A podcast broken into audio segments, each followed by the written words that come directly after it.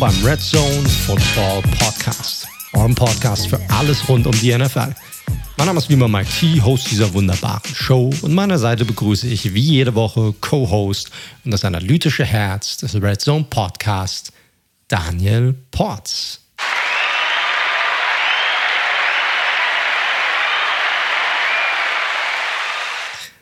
Servus Daniel. Servus. Wunderschönen guten Tag auch an die tausenden applaudierenden Menschen bei dir. Mindestens, mindestens. Hast ja, letzte Woche hast du ja keinen bekommen. Das stimmt. Da muss, ja, war mir ein bisschen zu unangenehm, das halt irgendwie über Mozarts Hochzeit des Figaro äh, drüber zu hauen. Deshalb äh, hole ich diese Woche nach. Hast du dir verdient. Oh, jetzt richtiger Kulturpodcast hier gleich am Anfang, ne? Nicht, dass wir, Absolut, bei, bei, uns lernt man auch immer was dazu. Ja, nicht, dass wir Hörer verlieren, ne? Ich weiß nicht. Äh, Wäre mal interessant, wie viele Fans von klassischer Musik wir unter den Hörern haben. Äh, sagt uns gerne Ger mal Bescheid. Absolut, gerne. Falls ihr eine weitere klassische Intros haben möchtet, dann meldet euch. Gerne über Twitter. Da freut sich Daniel immer drüber. Gerne ihn über Twitter anschreiben. Ja, wirklich. Äh, es häuft sich sehr viel in den Direct Messages. Ähm, wir probieren hinterherzukommen. Nicht wundern, wenn wir mal tagsüber nicht so schnell antworten können. Also relativ Wie? schnell. es gibt leider auch noch einen anderen Job, äh, der bezahlt wird. Das ist der Unterschied zu dem, was wir hier machen. Und dementsprechend äh, gilt da doch dann tagsüber der Fokus der ganzen Geschichte. Und deswegen, wir lesen es oftmals zwischendrin, aber gerade wenn dann viele Fragen reinkommen, dann äh, wollen wir ja auch, sag ich mal, sinnvolle, werthaltige Antworten geben und das kann man mal nicht zwischendurch, wenn man gerade zwischen Meeting und Call ist und so weiter. Deswegen seht uns nach, dass wir dann, wenn, dann eher abends antworten. Busy, busy, der liebe Daniel. Aber hast schon, aber hast schon recht. Ich glaube, dafür kommen wir aber trotzdem ganz gut hinterher. Ähm, ich, das, das wisst ihr, glaube ich, mittlerweile auch, dass wir da probieren, so viel wie möglich und alles dann zu gegebener Zeit dann auch zu beantworten. Ähm, da können wir auch so direkt so ein bisschen auch als Übergang zum Thema, bevor wir so ein bisschen reinkommen, zur heutigen Folge mal kurz drüber quatschen, weil das kam auch rein ähm, über die Instagram-Kanäle. Und zwar ähm, werden wir heute so ein bisschen über die Owner reden, über die Inhaber sozusagen der einzelnen Teams. Kommen wir gleich noch dazu, warum, wieso, weshalb. Aber ist definitiv eine Idee, die wir heute mit reinbringen, die aufgrund einige Anfragen entstanden sind, die von euch reinkommen. Also, ihr seht, ne, eure Ideen kommen auch hier rein, kam ja auch schon in den letzten Wochen immer mal wieder rein, aber da seht ihr, gerade in dieser Zeit, wo vielleicht nicht so viel passiert, wo nicht so viel NFL gespielt wird, haben wir natürlich die Zeit, das auch ein bisschen mit Themen zu stopfen, die wir normalerweise oder die vielleicht mal nicht angehen können. Aber, ja, wo nicht so viel NFL gespielt wird, gefällt mir gut die Formulierung. nicht so viel, ein bisschen. Es wird ein bisschen NFL gespielt zurzeit, aber keiner sieht's. Korrekt, korrekt. Sieh es mir nach. Ansonsten, wie geht's dir, Daniel? Sehr, sehr, sehr gut. Das Leben beginnt. Äh, das Wetter ist super, die EM läuft. Und hast du ein bisschen was hast du ein bisschen geguckt jetzt die Tage?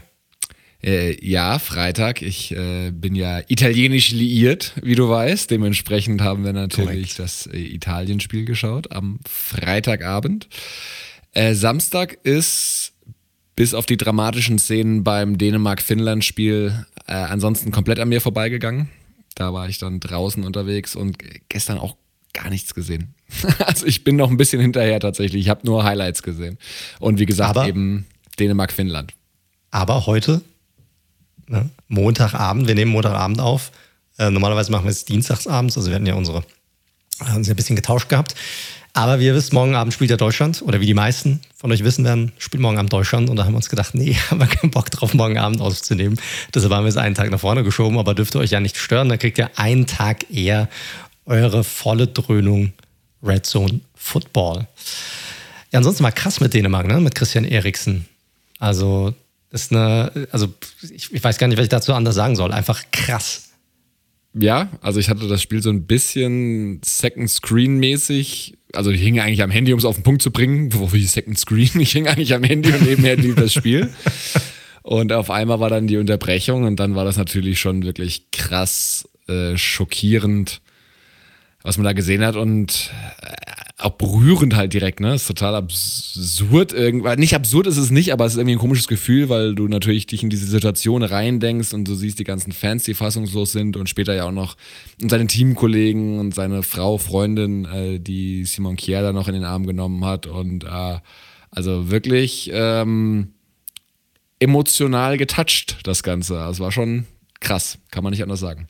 Ja, korrekt. Ich hatte es auch gar, gar nicht erst mitbekommen. Also Frau war den ganzen Tag irgendwo unterwegs, kam gerade zu der Zeit irgendwie heim und hat sich so ein bisschen ausgetauscht und, ein bisschen erzählt vom Tag und auf einmal siehst du da nur jemanden liegen denkst dir, hm, okay, hier ist jemand verletzt. Kurze Unterbrechung und auf einmal steht da äh, Delaney und heult und die bilden auf einmal diesen Halbkreis drumherum und denkst dir, äh, krass, was geht denn da jetzt ab? Was ist denn da überhaupt los? Und ähm, ja, waren schon krasse Bilder einfach. Also und dieses gesamte Gefühl, auch alles total ruhig und keiner weiß, was er irgendwie groß äh, sagen soll und, und wie es da irgendwie weitergeht und was da jetzt gerade passiert. Und ja, also war irgendwie, war schwierig. Einfach. Ja, und was ich echt also ich war dann parallel natürlich auch ein bisschen bei Twitter, da fand ich, ging es dann auch wieder so sehr hin und hoch her, so von brecht das Turnier ab irgendwie und alles, so Leute, jetzt wartet doch erstmal ab, was passiert halt so. Ne? Natürlich ist es eine krasse Szene, aber bei Twitter sind ja alle immer sehr, sehr schnell unterwegs auf Basis von sehr, sehr wenig Fakten. Das äh, finde ich mir ein bisschen anstrengend an dieser Plattform. Was ich aber in der Tat fragwürdig fand, war diese Fortsetzung des Spiels. Äh, ich weiß nicht, was dann im Endeffekt dazwischen lag. Eine Stunde? Zwei Stunden zwischen? Ich glaube, es waren zwei, knapp ja. zwei Stunden irgendwie, ja, genau. Also, ja, äh, komisch. Also. Ich, ich muss sagen, es ist also äh, angeblich hatten sie irgendwie die Wahl gehabt, ne? entweder direkt weiterzuspielen oder irgendwie am nächsten Tag um 12 Uhr. Und da haben wohl die Spieler gesagt, ja, die hätten wohl eh nicht pennen können oder sowas. Und dann haben sie die beste Möglichkeit aus zwei beschissenen Möglichkeiten sozusagen gewählt. Aber auch hier, äh, ich, ich finde es schwierig, wirklich die Schuld hier irgendjemandem jemanden zu geben, weil du auch nicht weißt, wie gehst du in so einer Situation um, weil es so eine Ausnahmesituation ist. Aber da direkt weiterzuspielen, ja, also es ist, ist Quatsch gewesen, meiner Meinung nach. Also kannst du auch probieren, irgendwie anders zu lösen, äh, mehrere Tage später oder wie auch immer, oder man findet irgendwie eine gemeinsame Lösung dafür. Aber es ist da weiterzumachen, war, ein, war auch irgendwie aus moralischer Hinsicht, fand ich, ein komplettes Unding. Ja.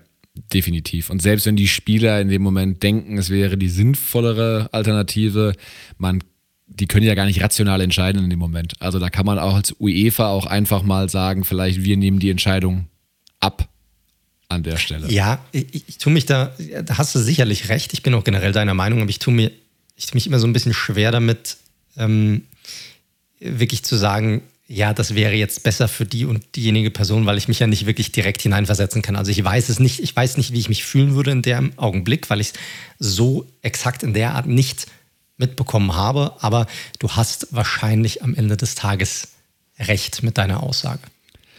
Ja, und vielleicht mal so ein bisschen aus be begleitender Sicht. Ich muss sagen, ich fand das äh, ZDF hat das echt dann ganz gut gelöst. Also sowohl der oft gescholtene Belareti, der, wie ich finde, das sehr ordentlich gelöst hat, weil das ja echt eine krasse Situation ist, als auch äh, Breyer mit Chris Kramer und Mertesacker da im Studio. Was ich allerdings sehr seltsam fand, sie haben ja dann Ersatzprogramm eingespielt und das war dann der Bergdoktor, wo direkt irgendjemand abgestürzt ist und es die ersten fünf Minuten im Krankenhaus und alle sind aufgelöst, wo ich mir so dachte, puh, also interessantes Ersatzprogramm. Da hätte man vielleicht auch irgendwas Unverfänglicheres nehmen können. Da, da hat sich einer keine großen Gedanken gemacht, hat gemeint, okay, das ist so das äh, beste oder das äh, krasseste PG-Programm, was wir hier so haben. Und das haben wir jetzt mal raus und hat sich jetzt nicht groß Gedanken darüber gemacht, was da, was da jetzt weiterläuft. Ja, also da hätte man vielleicht ein anderes Tape greifen können an der Stelle. Aber gut, sei es drum. Genau. Die Hauptsache ist, dass es ihm wohl besser zu gehen scheint. Ähm, das sind sicherlich die besten News, die da rauskamen. Ja, ansonsten hoffen wir dass es auch dabei bleibt und er da jetzt keine langfristigen Folgen irgendwie davon tragen muss bei der Geschichte. Ich finde es auch krass, ich habe es immer so ein bisschen drüber nachgedacht, wie sie es auch in der NFL machen. Aber auch da ist ja so, ich meine, wenn da jemand irgendwie mit einer Gehirnerschütterung oder auch nicht weiß, was passiert, dann wird dann da rausgetragen und klar, die ganzen Spieler knien auf dem Boden. Aber die spielen da auch einfach weiter. Also da ist auch so Business as usual, ja, gehört zum Sport dazu, machen wir. Das hast du im Fußball halt irgendwie nicht so, ne? Also es ist komplett andere ist natürlich nochmal krasser, was da passiert ist, aber auch da, ich meine, hast du auch Leute gehabt, die schon eine Querschnittslähmung davon getragen haben bei solchen äh, Verletzungen und sowas, aber dort ist danach auch Business as usual. Naja, bei der, aber die Ryan Shazier-Nummer, also die letzte, die mir so ein bisschen äh, ja, genau. einfällt. Ich finde es immer so ein bisschen krass, ob, ob quasi durch einen Zusammenprall jemand liegen bleibt, ne? wo man ja immer dieses Thema Zunge verschlucken mhm. und sowas, oder ob wirklich, und er ist ja wirklich so wie Stecker gezogen umgefallen ja. an der Stelle. Ja. Und das finde ich immer noch schockierender bei diesen jungen, fitten Leuten. Aber habe auch einiges darüber von Ärzten gelesen, von Sportmedizinern, die sagen, so ein, wird immer ein Restrisiko geben bei sowas, dass sowas passiert. Klar, klar, es sind ja keine Maschinen. Das ist es. Das ist es. Gut. Also auch von unserer Seite aus beste Genesungswünsche raus an Christian Eriksen.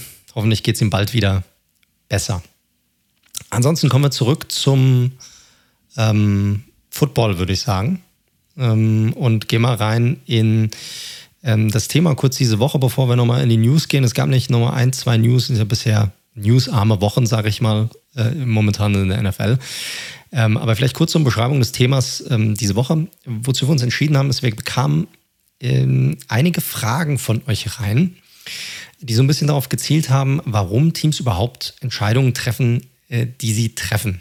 Ja, also äh, so ein bisschen in die Richtung, dass jedes Team so seinen eigenen Charakter hat und bestimmte Entscheidungen getroffen werden aufgrund des Charakters des Teams.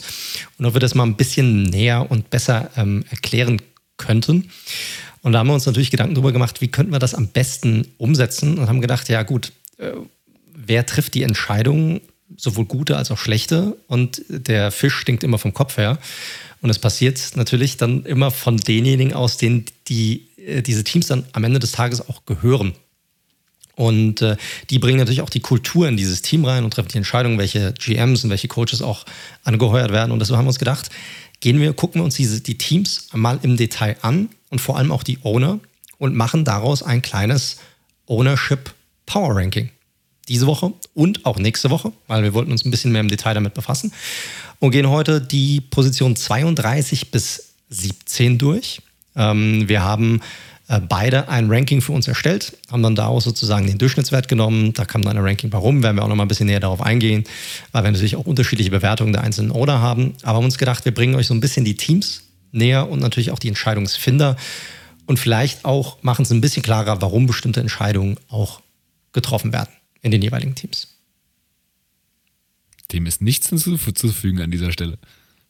Sehr gut. Dann würde ich sagen, gehen wir nochmal in die News rein. Ähm, es gab so ein, zwei kleinere News. Willst du uns da gerade mal durchführen, Daniel?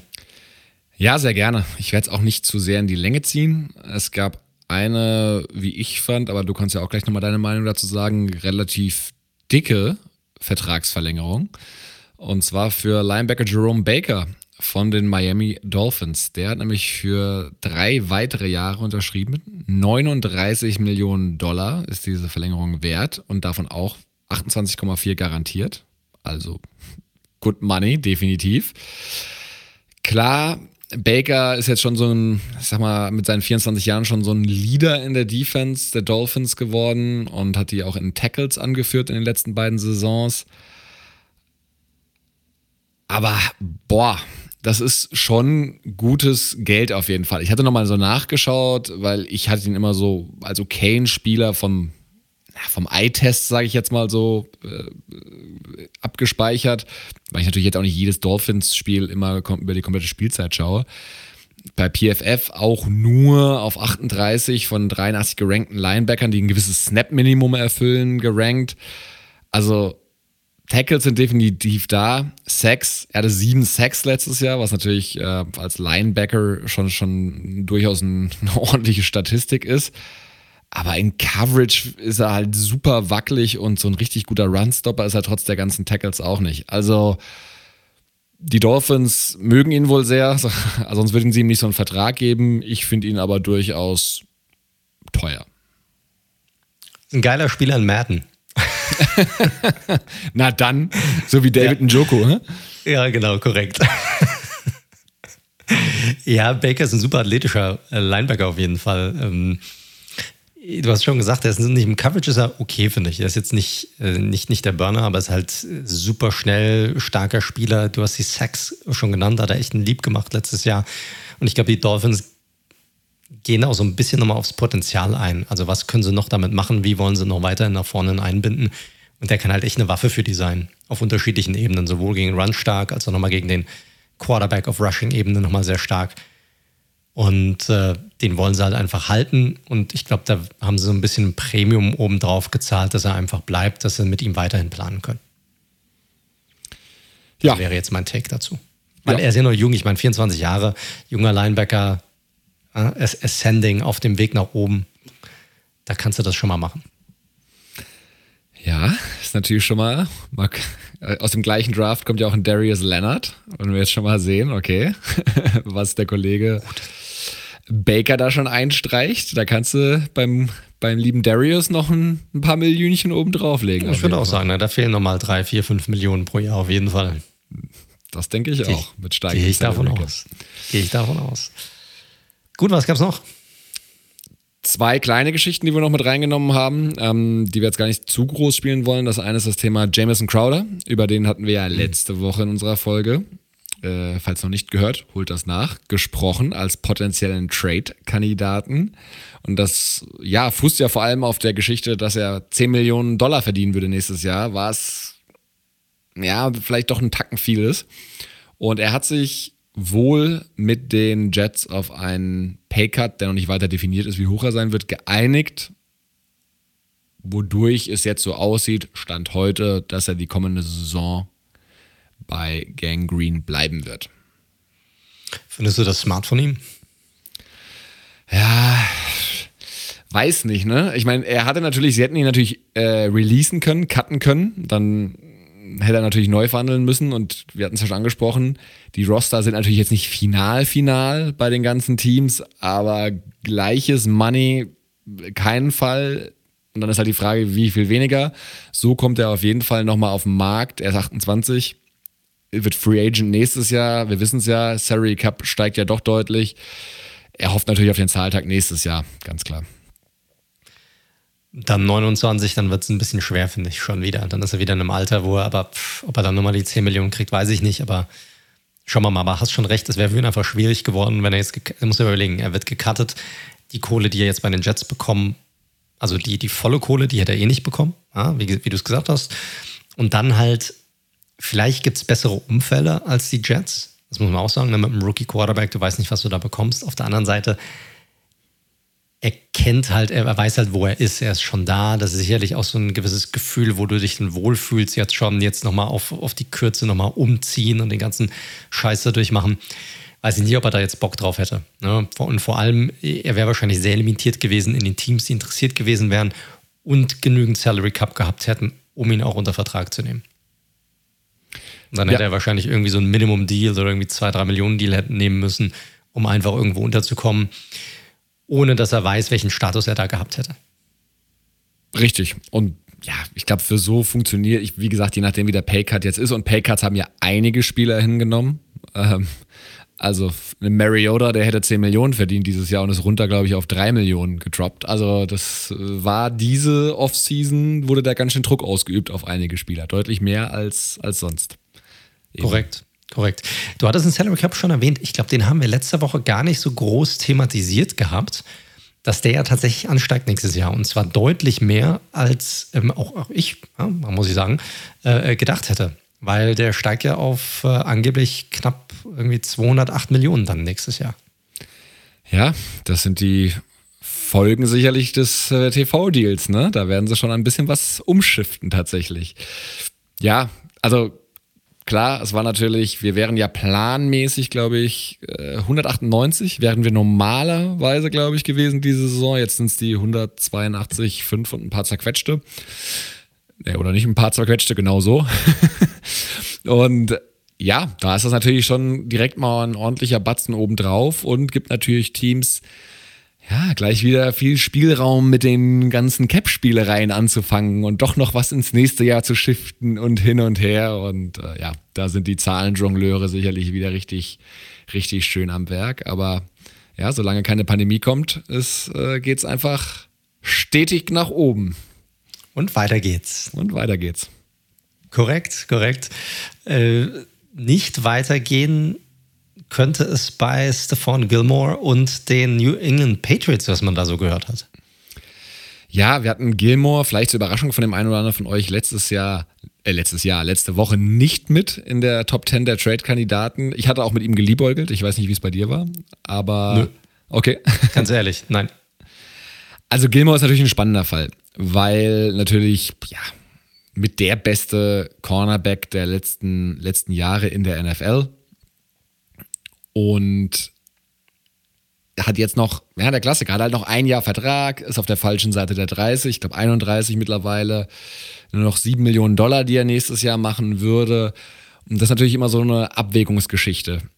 Willst du nochmal, also er will, was will er? Der Spieler will natürlich jetzt nochmal Geld sehen, nochmal eine Vertragsverlängerung, möglichst schnell, weil was passiert, wenn der sich im ersten Spiel oder selbst im Training einen Kreuzbandriss holt? Ja, gut, dann hat er ein Problem tatsächlich, auch wenn er logischerweise schon viel verdient hat in seiner Karriere. Das ist die Spielerperspektive. Die Patriots warten da wahrscheinlich erstmal ab, schauen so, was geht noch, beziehungsweise vielleicht flattert ja dann doch noch von irgendjemandem, der sich im Win-Now-Modus befindet, ein Angebot rein, das sie nicht ablehnen können. Da sind die Patriots sicherlich auch dann offen für und einen guten Cornerback oder einen sehr guten Cornerback können sicherlich einige gebrauchen. Deswegen, ja, sind die Fronten da halt einfach, haben ja jedes Jahr so Situationen verhärtet und Gilmore, das ist jetzt der nächste Eskalationsstep. Wir hatten ja über die OTAs gesprochen, da gab es ja erstmal die Freiwilligen, das, wie der Name schon sagt, die sind freiwillig. Jetzt kommen aber die Mandatory, also da, wo du anzuwesen, wo du anwesend sein solltest, beziehungsweise musst per Vertrag. Und da war er jetzt nicht am Start. Kämpft wohl auch mit einer kleineren Verletzung, aber nichtsdestotrotz ein Thema und eine Situation, die man im Auge behalten sollte. Absolut. Also sehr, sehr interessant. Gibt auch schon die ersten Trade-Gerüchte, wo er hingehen könnte. Seahawks mal wieder ganz oben auf der Liste, weil sie natürlich auch Hilfe brauchen, wie immer. Wenn es um die Secondary geht, quasi immer die Seahawks. Und beim Pass Rush. ja, korrekt, korrekt. Und äh, ja, wird, wird spannend sein. Ne? Also ich glaube nicht, dass Belichick ihn Zahlen bezahlen wird. Kann ich mir nicht vorstellen. Ich glaube, da werden sie mit der jüngeren Variante gehen, die auf der anderen Seite ist. Ich glaube, den, den Weg werden sie eher wählen, wenn überhaupt. Und äh, bei Gilmore ist es halt, ja, er war ja auch, jetzt zwei Jahre her, dass er Defensive Player of the Year war, oder? Ja. Genau. Und ja, sicherlich immer noch einer der, obwohl er letzte Saison so ein bisschen ein Down-Jahr hatte, muss man auch sagen, trotzdem immer noch einer der besseren Corner oder besten Corner in der Liga. Wird, wird spannend zu sehen sein. Also, also durchziehen wird es meiner Meinung nach nicht. Also ich glaube, die Patriots werden da relativ stur sein, außer sie finden jetzt einen Trade-Partner und wenn nicht, dann wird er halt spielen. Was willst du da jetzt groß machen?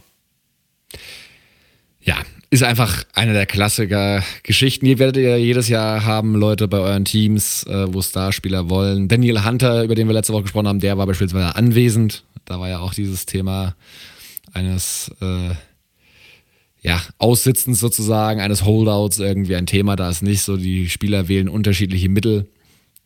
Schauen wir mal. Aber wir wollten es zumindest mal, weil wir ja wissen, dass wir eine große Patriots-Zuhörerschaft haben, allgemein in Deutschland, aber auch bei uns im Podcast, wollten wir es mal mit aufnehmen.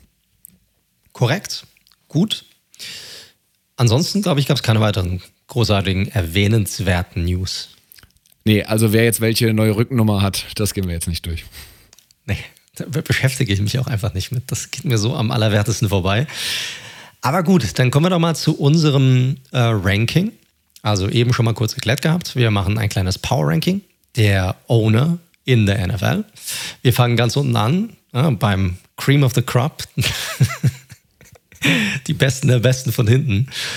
Und äh, willst du äh, kurz mal die, wir haben ja gewisse Kriterien gewählt, nachdem wir uns natürlich auch entschieden haben, warum wir die einzelnen Owner natürlich auch, äh, oder nach dessen, nach denen wir die einzelnen Owner gerankt haben. Willst du uns da mal kurz durchführen, was wir da als Vorlage benutzt haben? Ja, sehr gerne. Also wir hatten vorher drüber gesprochen und Owner ist natürlich ein bisschen schwierig, weil die Owner auch einfach sehr unterschiedlich sind. Es gibt Franchises, die sind in Familienbesitz seit Dekaden von Jahren und da war der eine, der Vater vielleicht besser als der Sohn oder die Tochter und so weiter und so fort. Es gibt Owner, die sind sehr spendabel und knallen alles raus. Andere halten die Moneten eher zusammen. Es gibt welche, die einfach wirklich sich eher da sonnen wollen, sage ich mal, sehr in den Medien präsent sind. Andere sind sehr zurückhaltend und ja, eigentlich kaum in den Medien wirklich zu sehen. Es ist schwierig. Ähm, und es ist auch garantiert ein Stück weit subjektiv, hundertprozentig. Aber darum geht es ja auch schlussendlich, mal von uns unsere Meinung dazu zu bekommen. Aber wir haben es dann doch probiert, ein paar Kriterien festzulegen. Wir kommen, wir wissen es, der Owner ist nicht der GM und auch nicht der Head Coach und auch nicht der Quarterback. Aber schlussendlich geht es bei einer Franchise eben auch darum, sportlich erfolgreich zu sein. Und du hast es angesprochen, der Fisch kann durchaus im schlechten Fall vom Kopf her stinken. Und dementsprechend ist der sportliche Erfolg seit derjenige Owner oder eben am Ruder ist, muss man ganz klar sagen. Auf jeden Fall eines der Kriterien, die wir mit reingenommen haben, weil es geht eben um Sport. Wir haben aber auch das Thema Reputation und Image. Was gab es für Skandale, Skandelchen? Wie wirkt sich das auf die Franchise aus? Ähm, und wir haben auch so, das ist natürlich alles, was wir auch nur aus verschiedensten Artikeln äh, mitbekommen und bei Beatwritern lesen, wie so die, die Einmischung ins Daily Business ist. Ne? Weil eigentlich ist der GM eben der entscheidende Mann. Und das haben wir so ein bisschen mit reinge... Eigentlich, ja. Bei dem einen mehr, bei den anderen weniger. Und das haben wir mal so ein bisschen mit reingenommen. Gab auch noch Überlegungen zu anderen Kriterien. Wir können euch ja gerne mal mitnehmen in unseren Überlegungsprozess. Wir hatten auch so ein bisschen die Business-Seite überlegt gehabt, Marktwertentwicklung der Franchise. Aber die ist, ja, das hängt sehr davon ab, wo der Standort ist. Äh, neues Stadion, altes Stadion etc. Das werden wir, haben wir Nuancen immer mit drin, also wir werden schon was dazu sagen, aber es war für uns am Ende kein hartes Kriterium. Und ja, dementsprechend das Thema sportlicher Erfolg, Reputation, Image und Einmischung in das Daily Business, das sind so die drei Hauptkriterien. Korrekt, korrekt. Und wie gesagt, wir haben zwei Rankings aufgestellt, eins von mir und eins von Daniel. Und dann haben wir gesagt, okay, wir nehmen den Durchschnitt und äh, gibt auch ein paar Gleichstände, ja, werdet ihr den auch nachher sehen und tatsächlich auch den ein oder anderen größeren Unterschied. Und da werden wir natürlich auch gucken müssen, ne? also warum der eine den jetzt besser findet und warum der andere den jetzt schlechter findet. Und da haben wir durchaus die ein oder anderen, ja, doch krasseren Unterschiede, was das Ranking angeht. Ähm, aber fangen wir mal an. Willst du loslegen? Wer ist denn unsere Nummer 32 in der Liste? Ja, geht gut los, äh, weil es nicht meine Nummer 32 ist. ich hatte ihn etwas weiter vorne.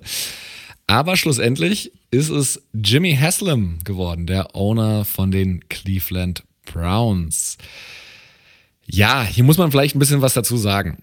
Also, für die, die die NFL noch nicht so lange verfolgen, äh, die Browns sahen natürlich super aus letztes Jahr und wir loben sie ja auch seit Monaten über den grünen Klee, was sie jetzt in der Offseason gemacht haben. Aber das ist natürlich jetzt wirklich eine ganz neue Entwicklung, weil die Browns waren vorher halt wirklich eine sehr, sehr traurige Franchise, hatten ja auch den, den längsten Playoff-Drought von allen Teams, haben ja seit Ewigkeiten zum ersten Mal wieder die Playoffs erreicht.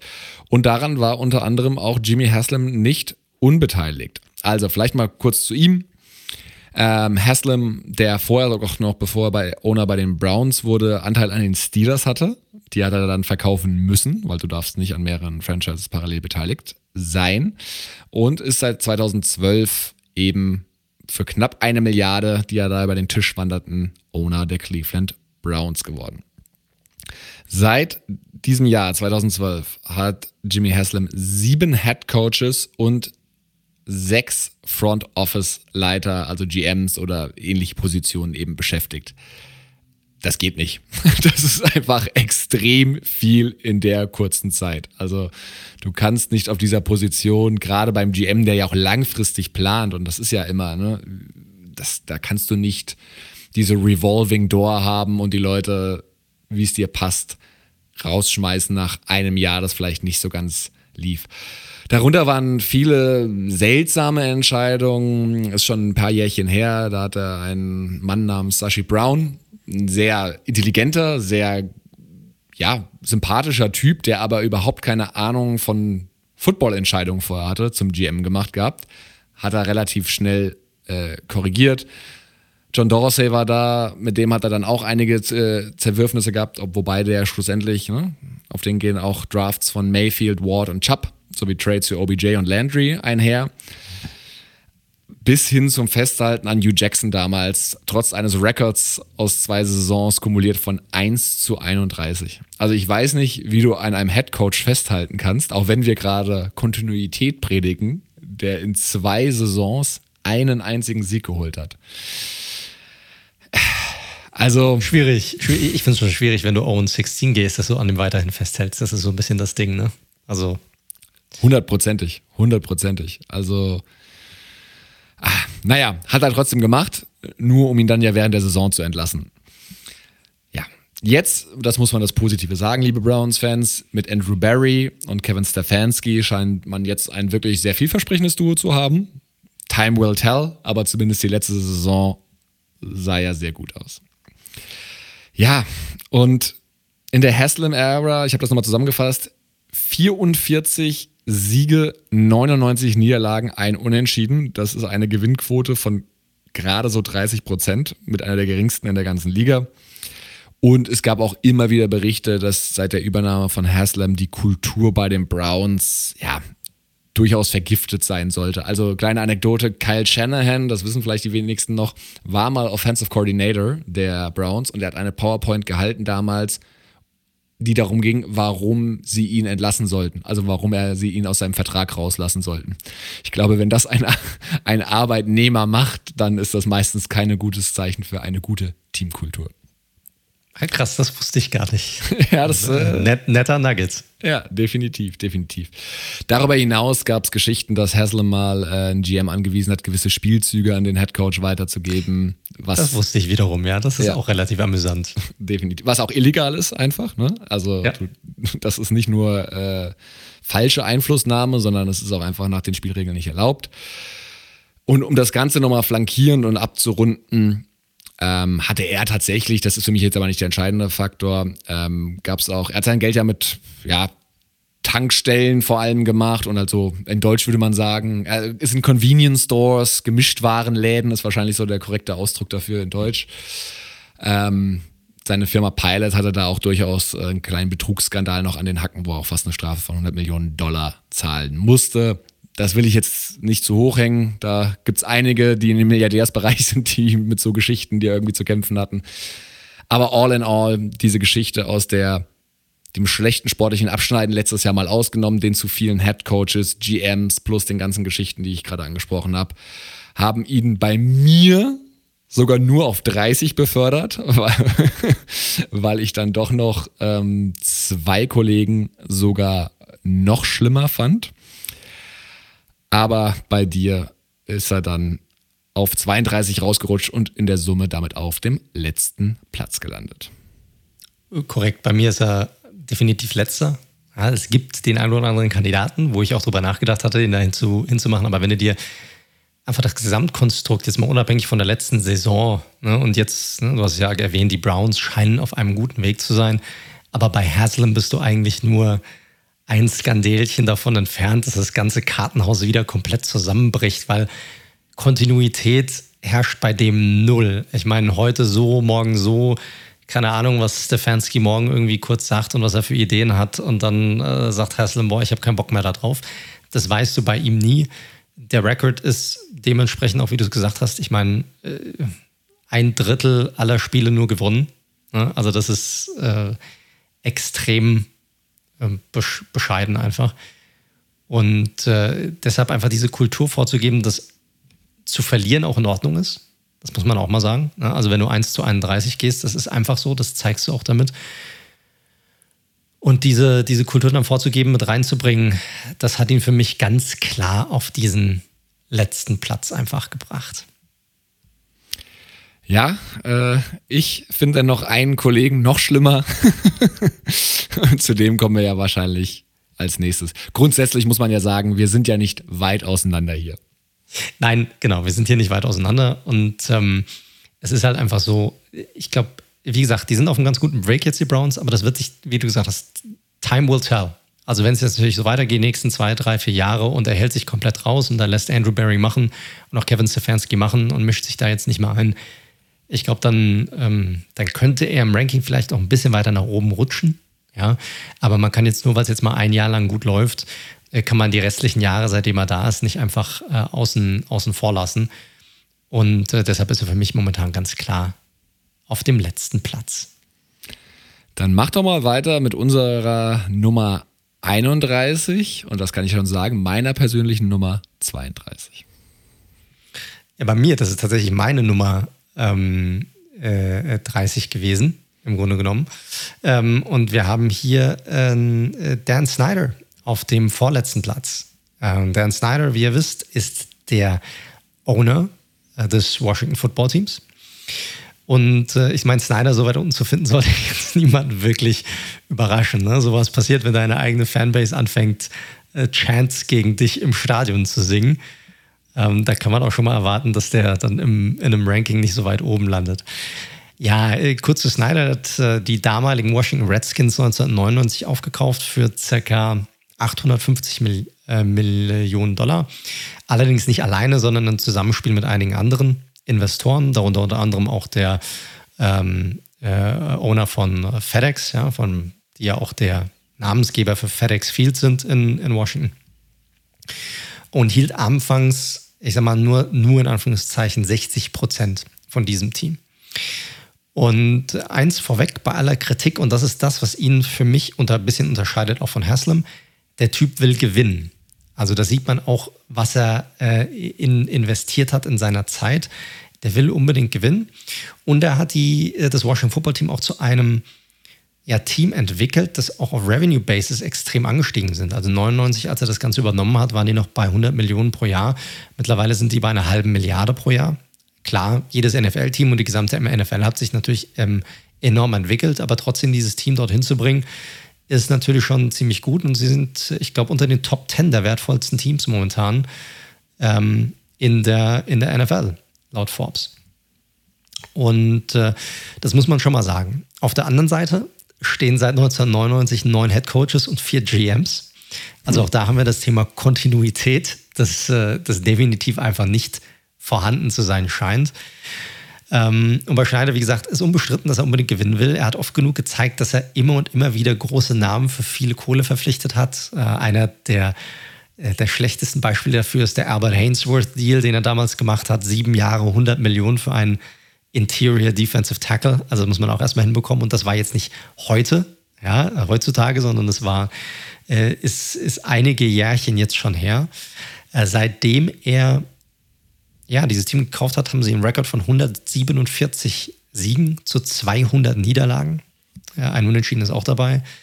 Kein Super Bowl-Sieg. Ähm, war nur fünfmal in den Playoffs insgesamt überhaupt vertreten. Ja, also auch das ist innerhalb von, einer, von über 20 Jahren jetzt nicht wirklich gut, muss man sagen.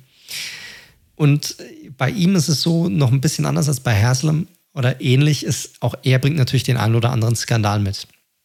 Das eine ist, ich sag mal, dass er immer wieder auch in Spielerentscheidungen mit involviert gewesen sein soll. Das aktuellste Thema war zum Beispiel beim Draft vor zwei Jahren, als Dwayne Haskins gedraftet wurde. Generell wurde das jetzt nicht so als die Riesensache angesehen, aber anscheinend war es intern wohl so, dass sowohl GM als auch die Coaches äh, Haskins damals nicht draften wollten. Sie wollten einen anderen QB draften, ähm, wahrscheinlich Daniel Jones damals. Und äh, Snyder wollte unbedingt Haskins, weil er die Familie kennt, weil Haskins auch aus Washington kommt. Und er wollte ihn unbedingt als ähm, ja, Starting Quarterback haben, obwohl damals der gesamte Staff gesagt hat, nein, wir wollen ihn nicht, er passt nicht zu dem Spiel, das wir machen wollen. Wollen nicht draften. Snyder hat gesagt, ich will ihn aber haben, ich will ihn draften. Und das ist natürlich so eine Sache. Ne? Wie involviert ist ein Coach wirklich in die Personalentscheidung? Und das war bei Dan Snyder zumindest bis ich sag mal, Anfang letzten Jahres eigentlich jedes Jahr der Fall und du hast jedes Jahr Gerüchte gehabt, dass er involviert gewesen sein soll, dass dort Entscheidungen getroffen worden sind gegen den Coaching-Staff, weil Snyder das halt einfach so haben wollte. Das ist das eine. Und das ist noch nicht mal das Schlimme. Dann hast du den Namen des Washington Football Teams, den ehemaligen Namen, ne? das ganze Redskins-Thema wo er dann vor sieben Jahren ist das her, noch ein Interview gegeben hat, wo er gemeint hat, wir werden auf gar keinen Fall diesen Namen ändern. Niemals. Das könnt ihr ausschreiben in Großbuchstaben. Niemals werden wir diesen Namen ändern. Ähm, und das war auch der Fall. Also ich meine, äh, das, das war ihm dort relativ scheißegal, dass sich da irgendwelche Native Americans äh, Societies irgendwie gemeldet haben oder sonst noch was. Erst wirklich, als dann Investoren und Sponsoren kamen und gesagt haben, hey, ähm, und, und, Druck gemacht haben, hey, wir geben dir keine Kohle mehr und wir gehen aus unseren Verträgen raus und du kannst gucken, wo du deine Kohle herbekommst. Und gesagt haben, entweder änderst du den Namen oder wir sind weg. Erst dann hat er wirklich zähneknirschend äh, zugestimmt, den Redskins-Namen umzuändern zu einem, ich sag mal, immer noch offenen Namen. Ich meine, momentan ist ja das noch Washington Football Team. Er wird ja noch eine weitere Saison so bleiben. Erst nächstes Jahr soll er dann tatsächlich geändert werden. Wer soll auch in also, einem Jahr einen neuen Namen finden? Korrekt. Ja? Das noch geht nicht, nicht genügend, ja, absolut. Und nicht genügend Geld an irgendwelche Marketing-Agencies ausgegeben. Ähm, aber selbst das ist ich meine, das ist natürlich noch, noch schlimmer, aber ich meine, das nächste ist natürlich auch dann diese ganzen Geschichte bezüglich sexueller Belästigung, was ja auch letztes Jahr rauskam. Äh, Cheerleader, die auf Business-Trips sich angeblich ausziehen mussten vor Sponsoren und so weiter und so fort. Also da ist einiges äh, passiert, ähm, wo er auch ähm, ja, Settlements gehabt hat, nachweislich. Ähm, ihm wurde jetzt aber nirgendwo jetzt schuldig gesprochen wegen irgendwas, aber trotzdem ich meine, wenn du das zulässt, wenn du auch diese Kultur zulässt, das passiert nur von oben, da kann niemand sagen, er wusste nicht davon. Und ähm, ja, wie gesagt, die Fans sind nicht happy mit ihm. Es gab auch immer wieder, gerade von den Minority Owners, ja, ähm, gab es dann Vorstöße, dass er den Resten, äh, die seine 60 Prozent doch verkaufen soll. Und es gab so ein bisschen die Hoffnung, dass das dann auch irgendwie passieren wird. Aber nein, Pustekuchen, es ging sogar in die andere Richtung. Äh, er hat die Minority Owners sozusagen rausgedrängt und hält jetzt, nachdem er die, äh, Recht, die ähm, restlichen Anteile äh, abgekauft hat, äh, mittlerweile 100 Prozent des Teams. Ja, und ich glaube, ihn so schnell rauszubekommen, wird relativ schwierig sein, außer es kommt irgendwie ein Jeff Bezos daher und bietet ihm keine Ahnung wie viel Kohle. Ja, was soll man zu Snyder sagen? Also, wie gesagt, ja, meine Nummer 32. Ich hatte, äh, Hasselmann hatte ich auf 31, ich hatte 30 gesagt vorhin, das war Quatsch, 31. Aber zurück zu Snyder. Also ich finde, da kommt halt so viel zusammen. Wirklich, also Leute, guckt euch gerne mal alte YouTube-Videos an oder lest ein bisschen bei Wikipedia. Die, die, die damals noch Redskins waren halt wirklich auch ein wirklich sehr stolzes, erfolgreiches Team in den 80ern. Ne? Und auch noch so ein, gut, das hat ein bisschen abgehabt, äh, Anfang der 90er dann irgendwann. Aber der sportliche Erfolg ist einfach nicht da. Auch festhalten an Personen zu lange. Bruce Allen, äh, oh, da genannt, ewig. zehn Jahre. Also der war, für die, die es nicht wissen, General Manager, hatten wir auch schon ein, zwei Mal hier angesprochen, der ja auch einige Probleme abseits des Feldes hatte, sodass er dieses diese Franchise so nicht hätte führen dürfen, auch mehrmals auch in den Medien kein äh, gutes Bild abgegeben hat, mal losgelöst von seinen ganzen Player Decisions. Ähm, waren zig wilde Verträge dabei. Äh, Landon Collins beispielsweise fällt mir noch ein, auch eine sehr nette Geschichte. Ja, also deswegen, da kommt bei mir auf so vielen Ebenen zusammen. Deswegen zu Snyder und dann natürlich diese extremen Skandale, die noch hinzukommen, ähm, die jetzt da äh, letztes Jahr ja vom, von den Medien dann aufgedeckt worden sind, wo ja auch einige führende Köpfe gehen mussten. Du hast recht, er selbst war klar, er wusste davon, aber sie konnten ihm jetzt nicht, ihn nicht, sage ich mal, als einen der Drahtzieher des Ganzen sozusagen belangen und deswegen ist er auch noch immer dort in Korrekt, Charge. Genau, es gab ja so ein bisschen die Hoffnung, dass man ihn irgendwie wegen irgendetwas überführen könnte und dass er damit so automatisch dann dazu gedrängt werden könnte, das Team, also auch von der NFL und von den anderen NFL-Ownern, dieses Team dann zu verkaufen. Genau. Und äh, das ist ja auch durchaus, kommen wir ja gleich oder sehr bald zu, äh, das ist ja auch einem anderen Owner auch schon so passiert, ne? Naja, absolut. Absolut. Aber er ist auch, er ist halt ein extrem sturer Bock. Das ist einfach so. Snyder ist extrem stur. Ähm, der hat so ein bisschen diesen Napoleon-Komplex auch. Ja, er will es irgendwie allen beweisen, irgendwie allen zeigen, dass er es irgendwie hinbekommt, daraus eine erfolgreiche Franchise auch zu machen. Hat es halt bisher in über 20 Jahren nicht hingekriegt. Ich, bei ihm, ich meine, der einzige Unterschied ist, er ist jetzt keiner, der jetzt irgendwie die Kohle zurückhält sondern er gibt sie aus. Ne? Also er gibt, er haut Kohle raus, um irgendwie ein geiles Team zusammenzubekommen.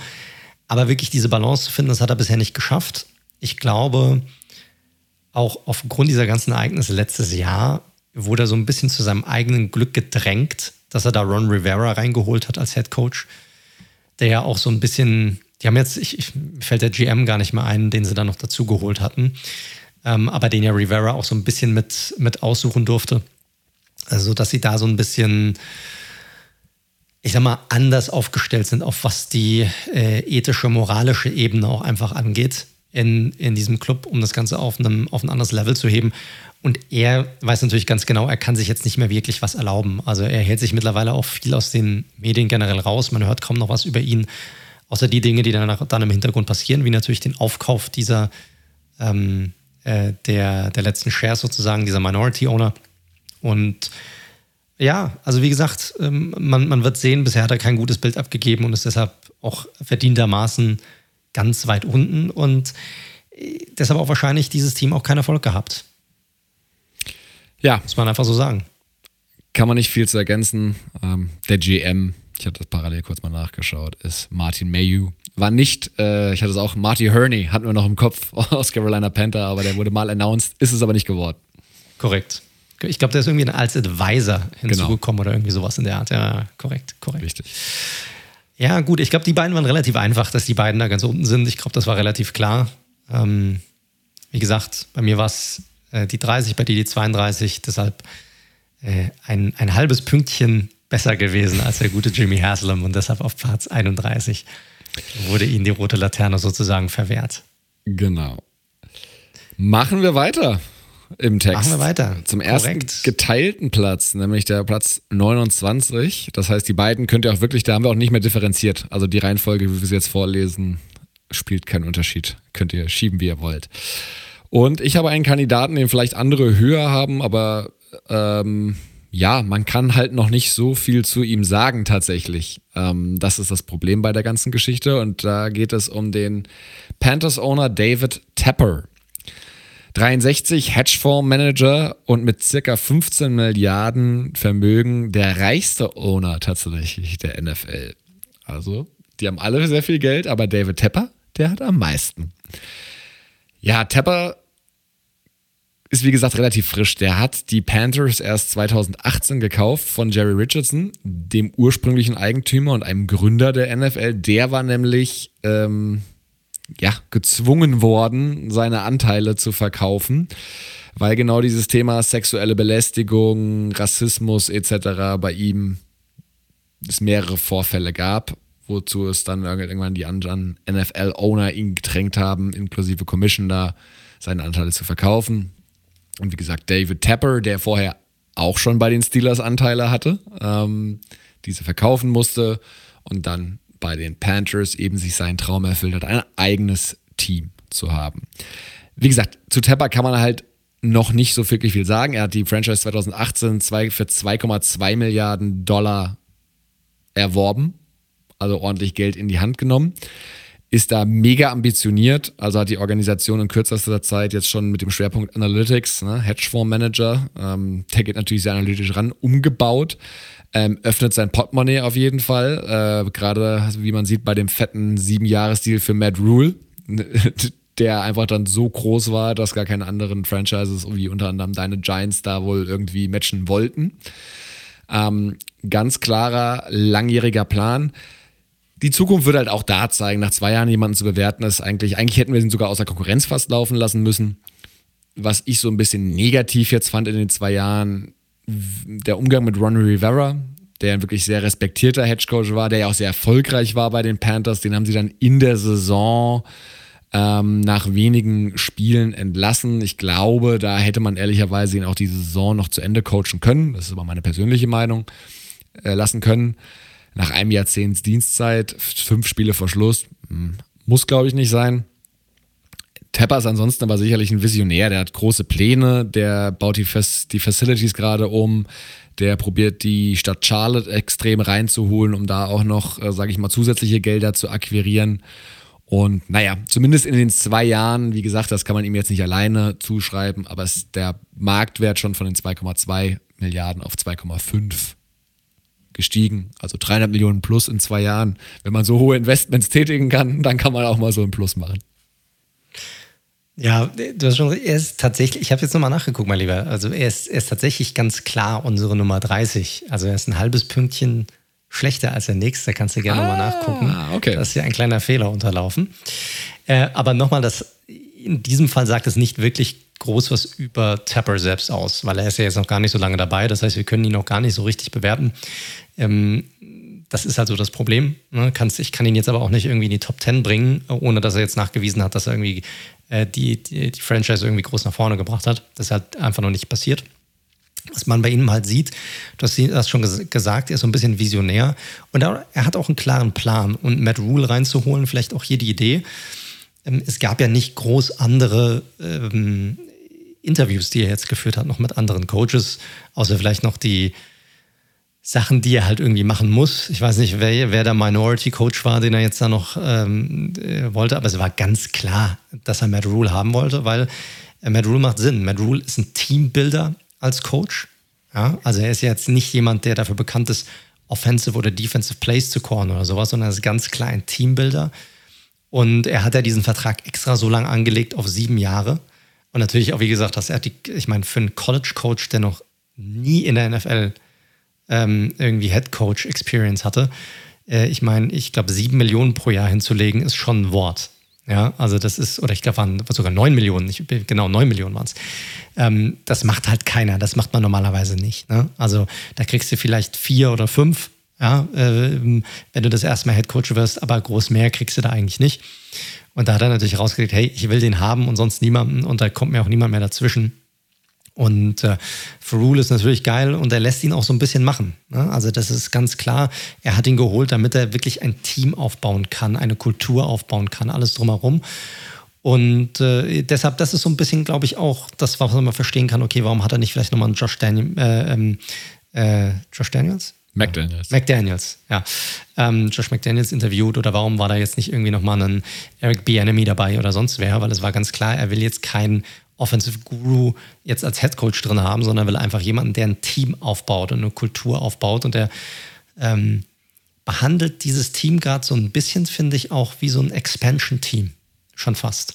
Weil da siehst du da auch oft, also gerade, dass die Expansion-Teams, wenn die neuen NFL kommen, damals die Jaguars mit Tom Coughlin auch jemanden reingeholt, der eher so kulturaufbauend und teamaufbauend ist und nicht wirklich so ein Offensive, Defensive Mastermind ist oder sowas. Ähm, und ich glaube, das war hier total essentiell und wichtig. Und deshalb ist Rule dort, glaube ich, auch heute der, der Coach, unabhängig davon, dass er natürlich auch im College äh, gute Leistungswerte einfach hatte mit den Teams, die er da übernommen hat. Aber das so ein bisschen so, äh, um das so mal ein bisschen nachzuvollziehen und zu verstehen.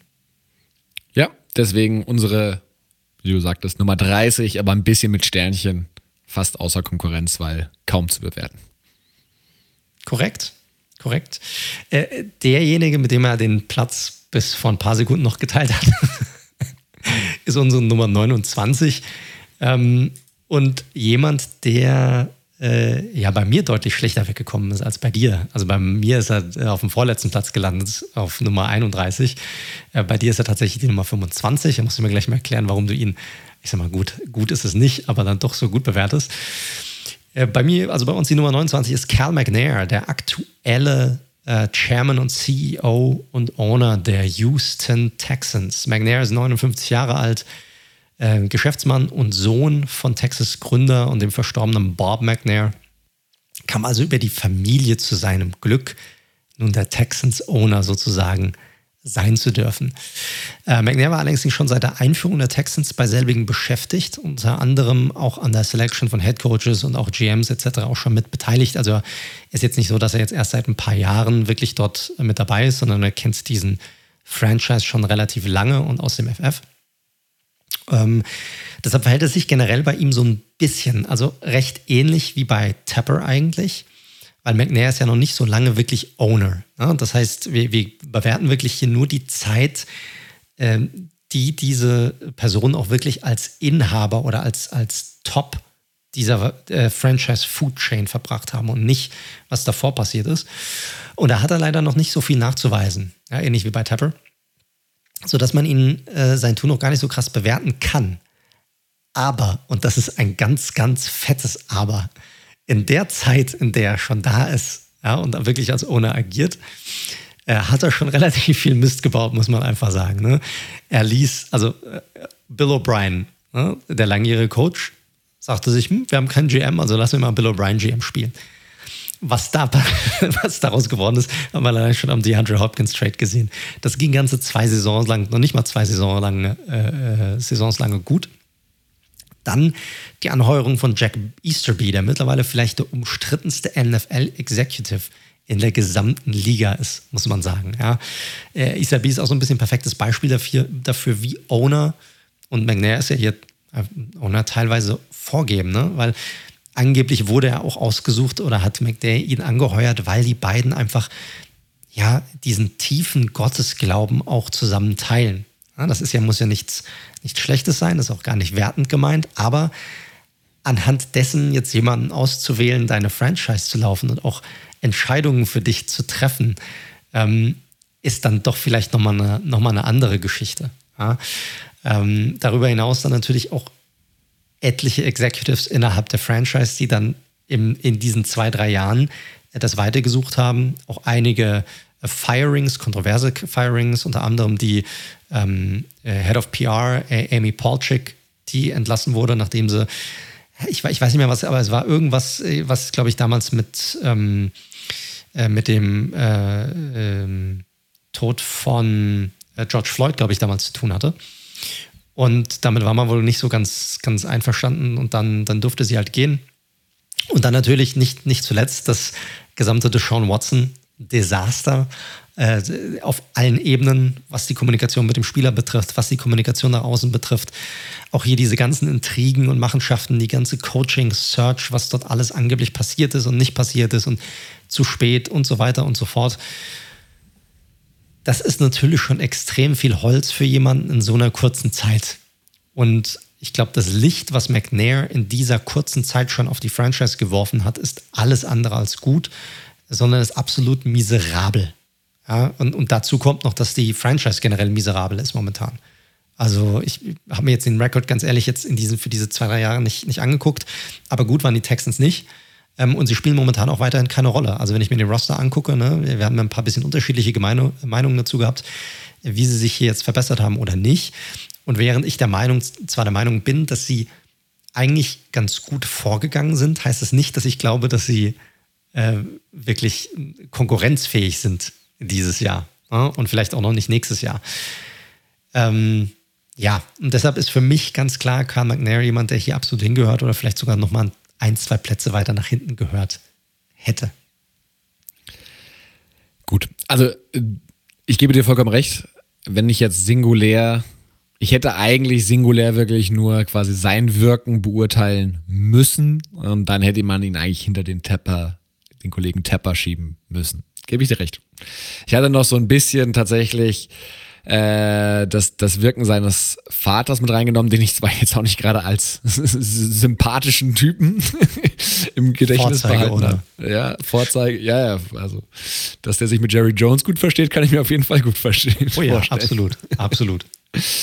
ähm, ja, äh, Texas natürlich alles immer ein bisschen speziell. Ich hatte die McNairs jetzt ein bisschen zusammengepasst, äh, ge gefasst gehabt, was eigentlich nach unseren Spielregeln nicht ganz korrekt war, das stimmt. Dementsprechend hat er bei mir ein bisschen besser abgeschnitten. Und in der Zeit waren sie zumindest ja ähm, immer wieder sportlich bedeutender mit Hopkins, Watson und hatten ja auch mit J.J. Watt ganz gute Draft Picks in den Jahren. Aber ich gebe dir recht, das, was der junge McNair abgeliefert hat, vor allem, weil er einfach dann in seinem Auftritt auch immer sehr ähm, tapsig wirkt und anscheinend ja intern auch nicht wirklich respektiert wird. Ähm, Absolut unbeholfen, der Mann. Richtig, hätte eine hintere Platzierung bei mir noch gerechtfertigt. Aber er hat ja trotzdem nicht sehr gut abgeschnitten. er ist auf Platz 29 und hat quasi nur zwei Chaos-Owner hinter sich gelassen und einen, den wir nicht bewerten können. Von daher, so weit nach oben hat es durch meine milde Bewertung ja dann doch nicht geschafft. Und zu den Texans, also ich kenne die Quoten gerade nicht, aber ich glaube, die sind haushoher Favorit für den First Overall Pick 22. Ja, momentan auf jeden Fall, wenn man sich den, den Roster ansieht. Aber auch hier nochmal, ne, jede Franchise ist anders und jeder Owner ist anders. Und ähm, wie gesagt, es wird ja gemunkelt, dass Jack Easterby momentan ja auch sehr viel Macht dort innen drin hat und sozusagen so der, der McNair-Flüsterer ist so ein bisschen und ihm so ein bisschen was steckt und man wird ja gemunkelt, was da für eine auch Art Kultur herrscht, ja, die, die einfach sehr vergiftet ist. Generell wurde ja schon von Game of Thrones äh, mäßigen Zuständen gesprochen bei den Texans. Und äh, ja, da, da, sieht man, die Owner gehen unterschiedlich vor. Der eine will ein bisschen mehr äh, selbst machen, der andere gibt es halt eher an jemanden ab, den er halt vertraut. Und das Vertrauen basiert dann oft nicht an auf ja, Dingen, die mit Football zu tun haben, sondern unter Umständen auf komplett anderen Dingen. Naja, wenn Jerry Jones einen Coach einstellen kann, mit dem man Die Hard guckt auf der Couch, dann kann man doch auch einen guten Buddy als ja, Vice President of Player Personnel oder was ist er, irgendwie sowas in die Richtung. Ey, wenn die, Texans, wenn die Texans irgendwie in den nächsten fünf Jahren auf Cowboys Niveau sind, auch was die, was die Valuation angehen und das, das Standing, die Reputation, dann gehe ich damit. Aber bis dahin sollte er den Ball flach halten und gute Football Decisions treffen. Das ist sicherlich richtig. Aber gehen wir mal weiter, oder? Wer ist denn Nummer 28 bei uns auf der Liste? Nummer 28 ist Woody Johnson. Also von den New York Jets.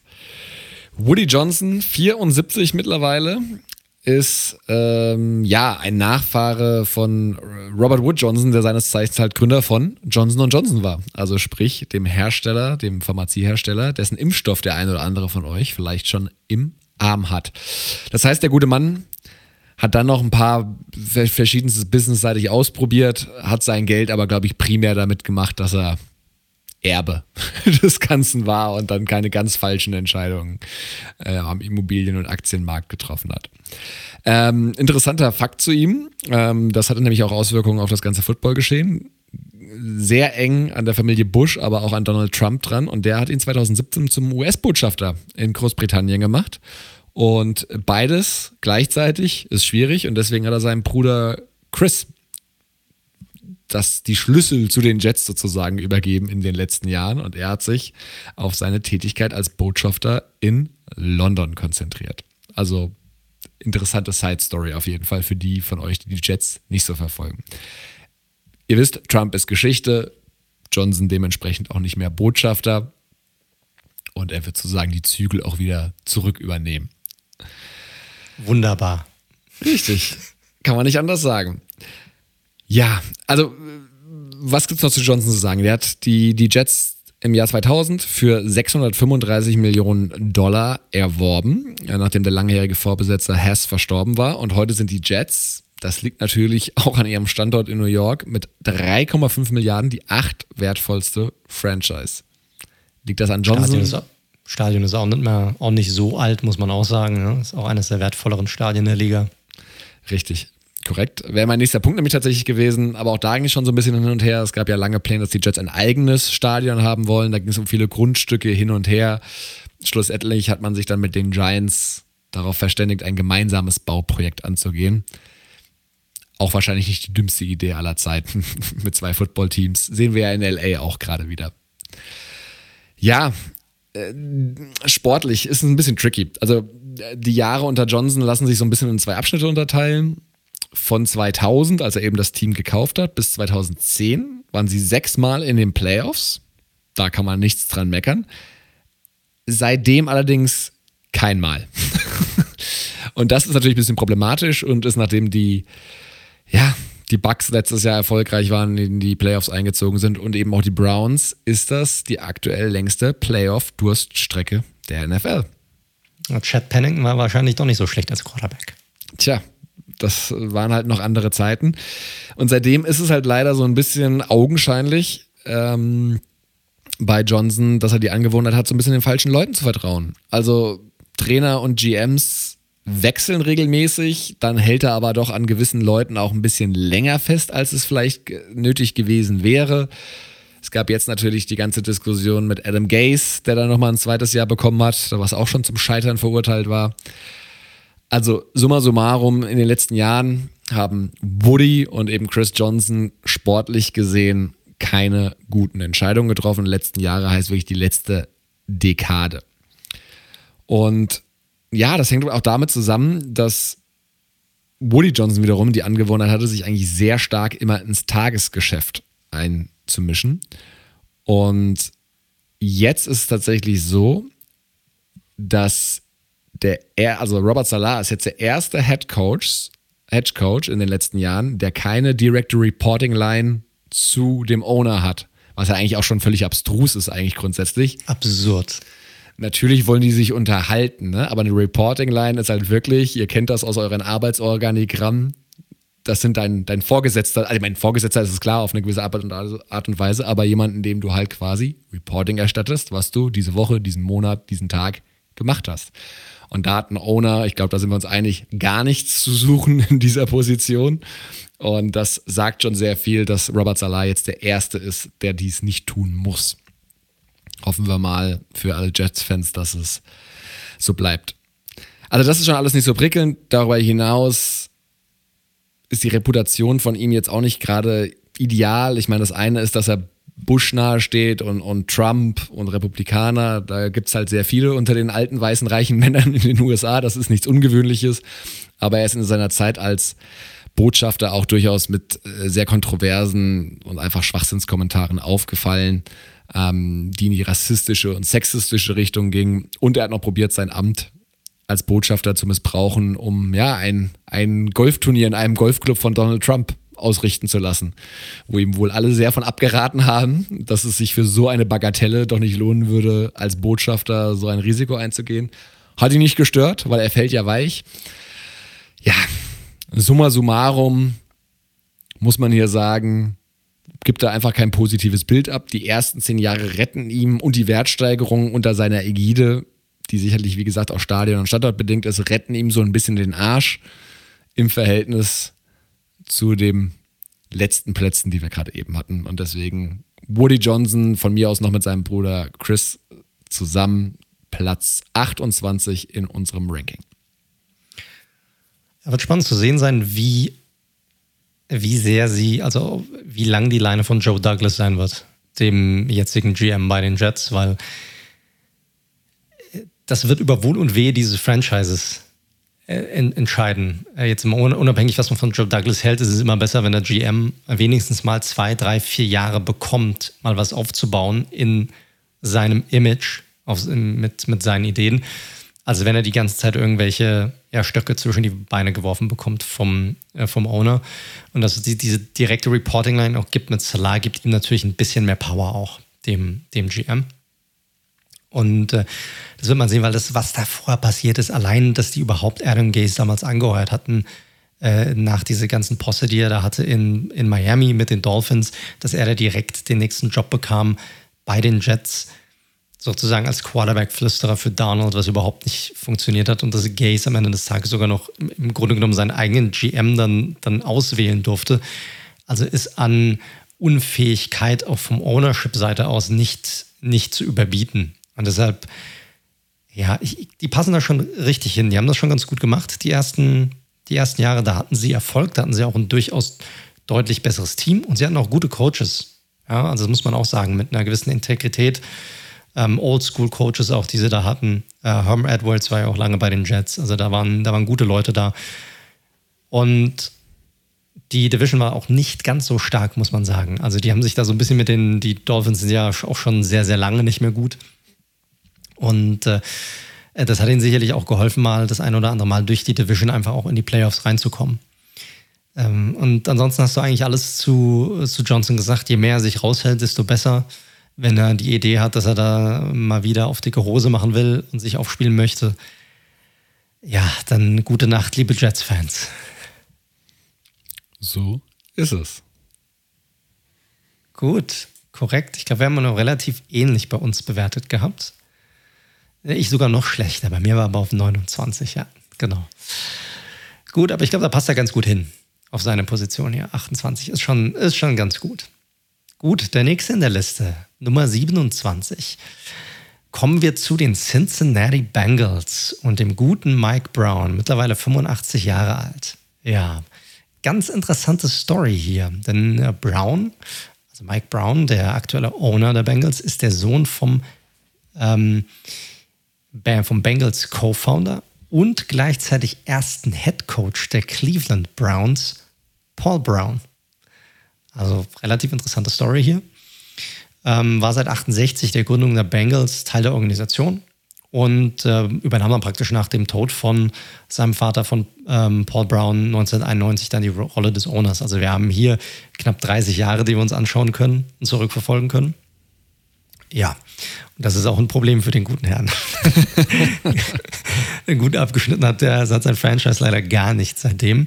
Äh, Problem ist nämlich hier, dass er die größte Zeit den größten Teil dieser Zeit auch gleichzeitig der GM dieser Franchise war. Also ähnlich wie es zum Beispiel Jerry Jones auch bei den äh, Dallas Cowboys ist. Er gab zwar diesen Titel dann, ich glaube 2009 oder 2010 rum ab, ähm, also hat, war dann in diese Day-to-Day-Activities nicht mehr involviert und hat die an seine, seine Tochter abgegeben und an den dann Head Coach Marvin Lewis. Ähm, das war dann auch seitdem die erfolgreichste Zeit, äh, seit er Owner ist, mit den meisten Playoff-Platzierungen. Ähm, allerdings gab es unter ihm weiterhin noch keinen einzigen Playoff-Sieg.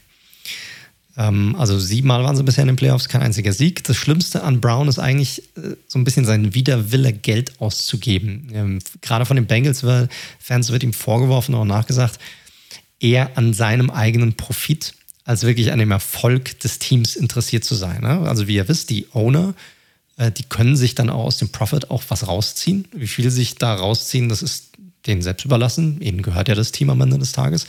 Und der eine zieht sich da ein bisschen mehr raus und der andere dann am Ende des Tages ein bisschen weniger. Und das kann man meistens ganz gut daran erkennen, wie viel die Owner tatsächlich dann auch in das Team hinein investieren. Ja, vor allem während der erfolgreichen Zeit der Bengals gab es immer mal wieder die Möglichkeit, vielleicht noch den einen oder anderen auch Top-Spieler dazu zu holen in der Free Agency, um ja, um diesem ganz großen Wurf näher zu kommen, um über diesen Hügel drüber zu gehen, ne, den ersten Playoff-Sieg zu, zu erlangen, ähm, nur um dann doch nichts zu machen. Also er ist so ein bisschen so ein wenig das Gegenstück zu Dan Snyder in dieser Richtung, während der probiert wirklich auf äh, Biegen und Brechen alle möglichen Leute reinzubekommen, ähm, sagt sich Mike Brown, ich habe einfach gar keine Lust, irgendwie Geld auszugeben für mein Team. Also null. Äh, das Ganze nochmal in Zahlen. Also nur, nur sieben Winning-Saisons, seitdem er Owner ist. Also die letzten 30 Jahre. 0 und 7 als Record in den Playoffs. Ähm, die meisten Spiele, die man benötigt hat unter einem Owner, um auf 100 Siege zu kommen in der Geschichte der NFL, muss man auch erstmal hinbekommen.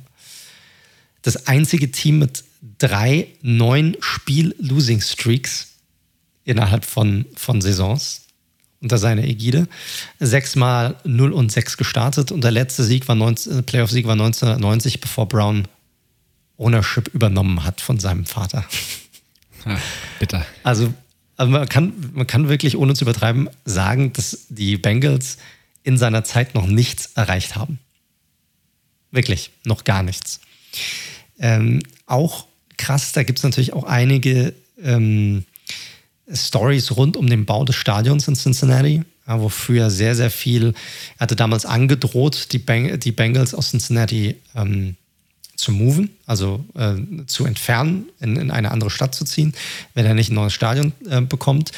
Dann hat er über krasse Steuergelder das neue Stadion finanziert bekommen. Hat er gesagt, wir brauchen das, wir brauchen das, um mehr Kohle zu generieren. Ja, nur seitdem das neue Stadion existiert, gehen die Revenues tatsächlich zurück. Tja.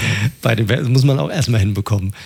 Ähm, und äh, geschätzt ist man mit dem Team aktuell auf dem letzten Platz, was die Valuation geht, mit gerade mal ca. 2 Milliarden. Na, das hört sich jetzt viel an, aber ist tatsächlich mit, ähm, mit Abstand das schlecht, am schlechtesten bewerteste Team und ist eigentlich auch ein Prime-Team für einen möglichen Move. Wäre da jetzt nicht die lange Geschichte der Bengals in, in Cincinnati um Brown als damaligen ersten Head Coach der Browns und dann rüber nach Cincinnati.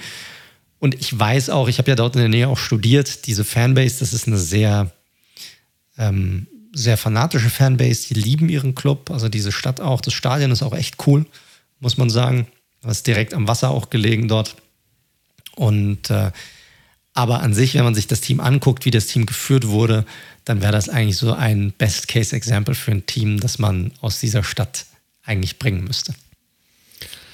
Ja, die Bengals sind so ein spannender Case, weil ihr merkt es vielleicht, Leute, wir sind mittlerweile, äh, das ist nämlich eine Parallele zu der nächsten Franchise, der wir gleich kommen werden und zum nächsten äh, Owner oder Owner-Familie, um die es gleich gehen wird. Da gibt es jetzt nicht diese Skandale in dem Sinne oder dieses wirklich diese Kommunikation, äh, diese, diese äh, Kombination aus Missmanagement, Skandalen etc., sondern jetzt ist es halt wirklich, ja, vielleicht einfach kein Football-Experte, ansonsten da ein bisschen was probiert, aber einfach chronisch erfolglos. Und damit landet man halt mittlerweile bei uns im Ranking in den mittleren 20ern.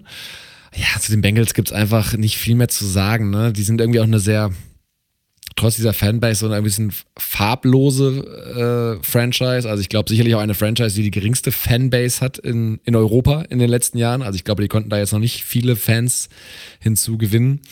Ja, und das hat natürlich auch mit sportlichem Erfolg zu tun, aber auch dafür, dass die Bengals halt einfach so ein bisschen so eine graue Maus sind in der Liga aktuell. Und das geht auch auf den Owner und natürlich seine Bereitschaft auszugeben zurück er hat ja zumindest jetzt in der letzten Free Agency oder in der vorletzten Free Agency hat damit angefangen, diese zumindest auch ein paar Verträge vergeben. Aber mal schauen, so richtig traue ich dem Braten da auch nicht. Auch gerade, weil ich dort vom Head Coach, das ist ein anderes Thema, nicht hundertprozentig überzeugt bin. Aber wer weiß, vielleicht bringt ja das Duo Chase Burrow da neuen Glanz hin. Schauen wir mal, schauen wir mal. Also es ist jetzt so das erste Mal auch, was die Free Agency angeht, wo ein bisschen mehr Kohle ausgegeben wurde. Das hat man ja auch gesehen. Man hat ja Trey Hendrickson auch reingeholt. Hat natürlich auch Carl Lawson verloren, aber das erste Mal, wo ich mal gesehen habe, hey, die haben richtig Kohle ausgegeben für, ein, für äh, jemanden aus der Free Agency und die scheinen dann einen gewissen Plan zu haben. Aber trotzdem, man wird sehen, wie die sich da, wie die sich dort weiterentwickeln und in, inwieweit Brown sich dort nochmal, äh, wie gesagt, einmischt Day-to-Day Activities angeblich nicht mehr wirklich groß dabei. Aber auf der anderen Seite ist er auch weiterhin immer noch klar als Owner dort aufgeführt. Gut, dann machen wir weiter. Auf dem nächsten Platz. Hier waren wir in der Bewertung, das kann man ja sagen, sehr nah beieinander. Also da waren jetzt ein, zwei Plätze dazwischen, aber ich glaube, die haben wir schon sehr ähnlich einsortiert. Korrekt, ja.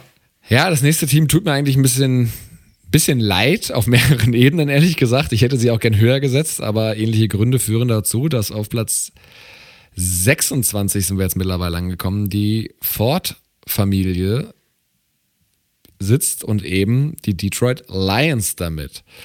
Tatsächlich ja, geteilter Platz mit, mit den Bengals.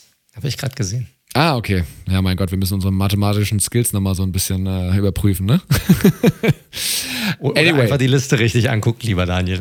oder so, oder so. Platz 26, die Lions Ford Family. Ford Family, warum? Also, William Clay Ford. Und der Name ist da kein Zufall, auch nicht mit Detroit, das hängt schon alles richtig zusammen. Ist ja eben auch der Hauptsitz eben auch von der, der zugehörigen Auto Company. Und William Clay Ford Sr. war ein Urenkel eben von, oder ein Enkel von Henry Ford, dem Erfinder des Automobils, für die es nicht wissen, und hat eben 1963 für 4,5 Millionen Dollar diese Franchise erworben. Eine solide Wertsteigerung zu heute, denn heute ist sie knapp 2,1 Milliarden wert. Allerdings damit auch eine, ihr habt es schon geahnt, der nicht so teuren Franchises. Ähm, ja, relativ krasse Geschichte. Also der hat seit 63 bis 2014, also ein, äh, ja, 51 Jahre war Ford da am Ruder. Und in dieser Zeit haben sie ein Playoff-Game gewonnen. Eins. Das ist leider fies, echt, echt hart. Dann hat kurzfristig seine, äh, nach seinem Tod 2014 hat kurzfristig seine Frau Martha Firestone, die Reifen, also Firestone Ford, eine durchaus vermögende Familie, äh, übernommen. Mit äh, fast 90 Jahren hat sie die Führung nochmal übernommen, was sehr spannend war. Hat dann aber auch kurz danach und zum, zur heutigen Ownerin Sheila Fordhamp eben die Geschäfte eben übergeben. Aber die ist erst 2020 offiziell.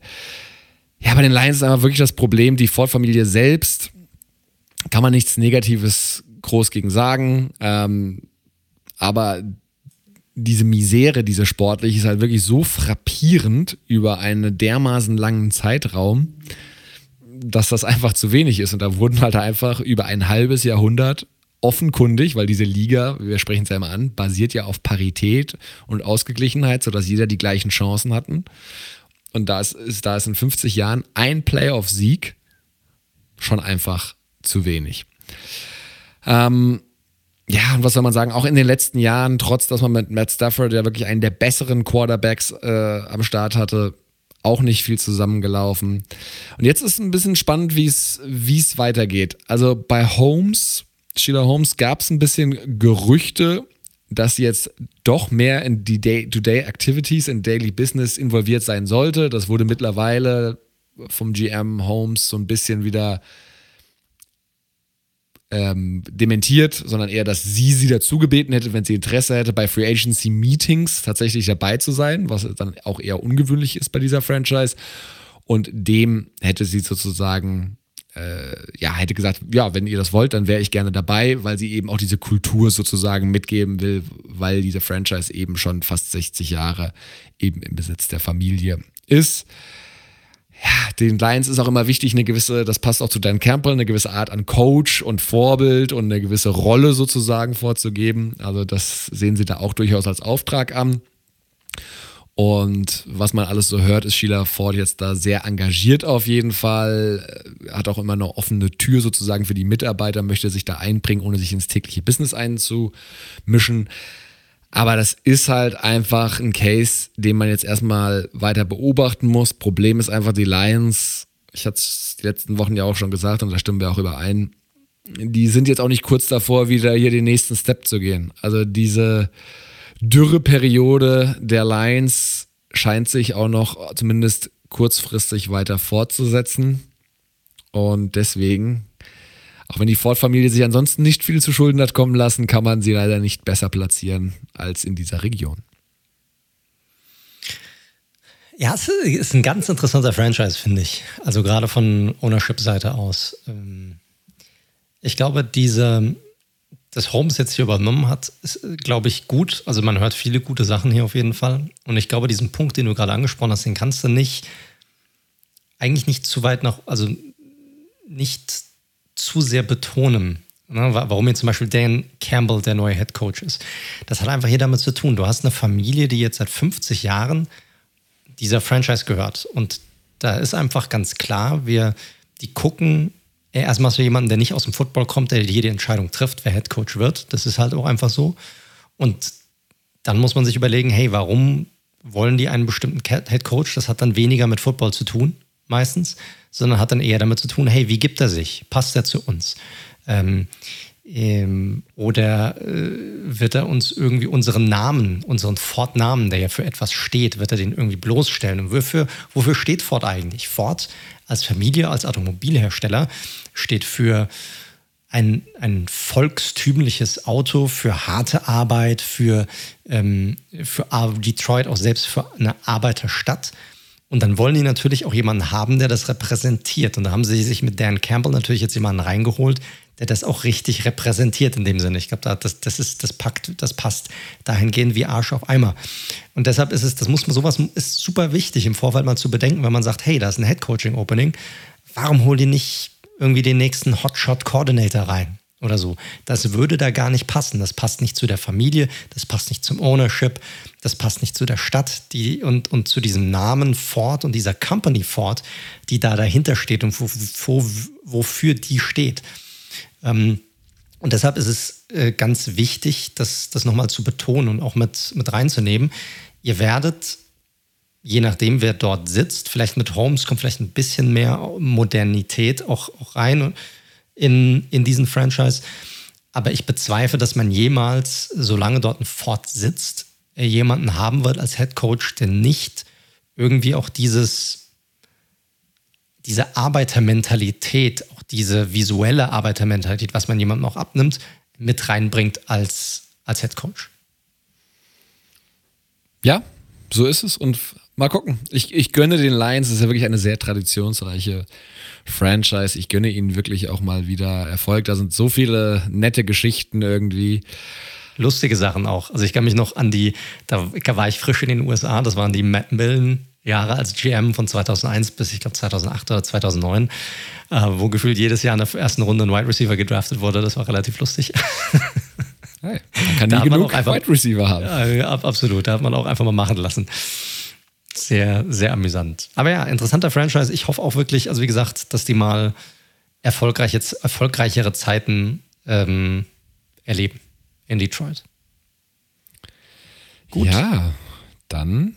Aber auch hier waren wir von der Bewertung nicht weit auseinander, im Gegensatz zum nächsten Kandidaten tatsächlich. Ja, ich, ja, das stimmt, hier waren wir nicht so weit auseinander. Beim nächsten, ja, kommen wir zur Nummer, das ist jetzt Platz 25 bei uns auf der Liste. Und den hattest du deutlich besser bewertet. Bei dir ist er von Nummer 21. Bei mir war 28, also deutlich dazwischen. Äh, äh, deutlich tiefer, sorry. Und zwar kommen wir zu Dean Spanos, dem aktuellen Owner der Los Angeles Chargers. 71 Jahre alt ist der gute Mann. Ja, Spanos ist der Sohn von äh, Alex Spanos, der das Team 84 erworben hatte und kam dann sozusagen auch zu seiner Ehre, ähm, ja, das Team dann seit 1994 anzuführen. Ähm, und ihm gehören auch alle Rechte dieses Teams. So. Ähm, seitdem er übernommen hat, wenn man sich mal drauf guckt, so Regular Season Record, ist es eigentlich, hatten die keine unerfolgreiche Zeit. Relativ ausgeglichen. Seit 94 ein Rekord von 181 Siegen zu 187 Niederlagen. Also so 50-50, fast 500er Record. Seit 2004 sogar noch besser. Da äh, nämlich 118 Siege zu 90 Niederlagen. Das hatte sicherlich auch äh, sehr viel damit mit der Schottenheimer, Marty Schottenheimer Era und der Philip Rivers Era zu tun. Da waren sie relativ erfolgreich auch. Waren auch öfter mal in den, ähm, in den Playoffs insgesamt achtmal unter Spanos. Ähm, und man galt gerade mit Philip Rivers fast jedes Jahr auch so ein bisschen als Contender, zumindest. Wenn auch vielleicht nicht als der absolute Top-Favorit, aber man galt als Contender. Das sind so die guten Seiten so an Spanos. Das kann man abhaken. Ne? Das müssen wir ja auch mit einfließen lassen, unsere, oder haben wir ja mit einfließen lassen bei uns in unserer Bewertung. Das sind die guten Sachen. Sein Ruf insgesamt und in der NFL ist allerdings trotzdem mehr als bescheiden. Ja? Er, angeblich will ihn äh, die NFL-Owner-Community auch am liebsten loswerden, ja, weil er auch so ein bisschen in das eine oder andere Fettnäpfchen tritt. Zu wenig Kohle, die er auch selbst mit reinbringt. Also er ist nicht wirklich einer der, der Superreichen, unter den Superreichen, sondern er ist ja eher am, am unteren Ende anzusiedeln. Gerüchte auch über Familienzwists, die er da hat, über nicht gezahlte Schulden in Millionenhöhe an äh, Charities, die sie angeblich äh, pushen. Ähm, aber das, was eigentlich hier über allem steht und warum ich ihn zum Beispiel deutlich schlechter bewertet habe als du, ähm, und vielleicht bin ich echt daran interessiert, wie du das siehst, vielleicht sehen, sehen wir das auch total gegensätzlich, ist tatsächlich der Move von San Diego nach LA ähm, der für mich einfach ein Riesenfehler war, den die Chargers damals gemacht haben. Weil in San Diego, jetzt mal ungeachtet dessen, was sie da für Probleme hatten, wurden sie geliebt. Also diese Fanbase liebt die Chargers. Das heißt, sie haben eine Fanbase, die ganz stark da ist. Ähm, hier gab es einen Twist, der hat sich über 15, 20 Jahre eigentlich schon fast hingezogen gehabt, wo die Stadt auch selbst verschuldet nie wirklich den Forderungen von Spanos nachkam. Ja? Ähm, und man kam nie über einen Konsens, über ein Jahrzehnt hinweg. Und so hat Spanos, nachdem diese Möglichkeit dann bestand, relativ kurzfristig dann auch entschieden gehabt, das Team dann ähm, nach Los Angeles umzusiedeln, um dann, und man kann es einfach so sagen, wie es ist, als Untermieter von Stan Kroenke und den Rams zu fungieren, weil mehr sind die nicht. Ne? Also denen gehört nichts von dem Stadion und von dem Land, sondern die sind dort Unter Untermieter. Und das Problem bei den Chargers für mich ist, und das gehört halt zu einem Owner dazu, diese Weitsicht, mal drüber nachzudenken, was das eigentlich mit diesem Team macht. Weil in LA interessiert die Chargers keine Sau.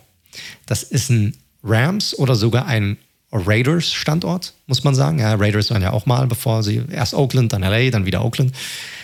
Aber die Chargers hat da niemand auf der Kappe. Und das hat man ja in den letzten drei Jahren gesehen, wo sie in diesem kleinen Fußballstadion sozusagen äh, ausgewichen sind oder im kleinen Footballstadion, was auch immer das war, das irgendwie knapp 30.000 Zuschauer gefasst hat, wo 90 Prozent der Leute, die das Spiel, ähm, die bei den Spielen waren, auswärtige Fans waren.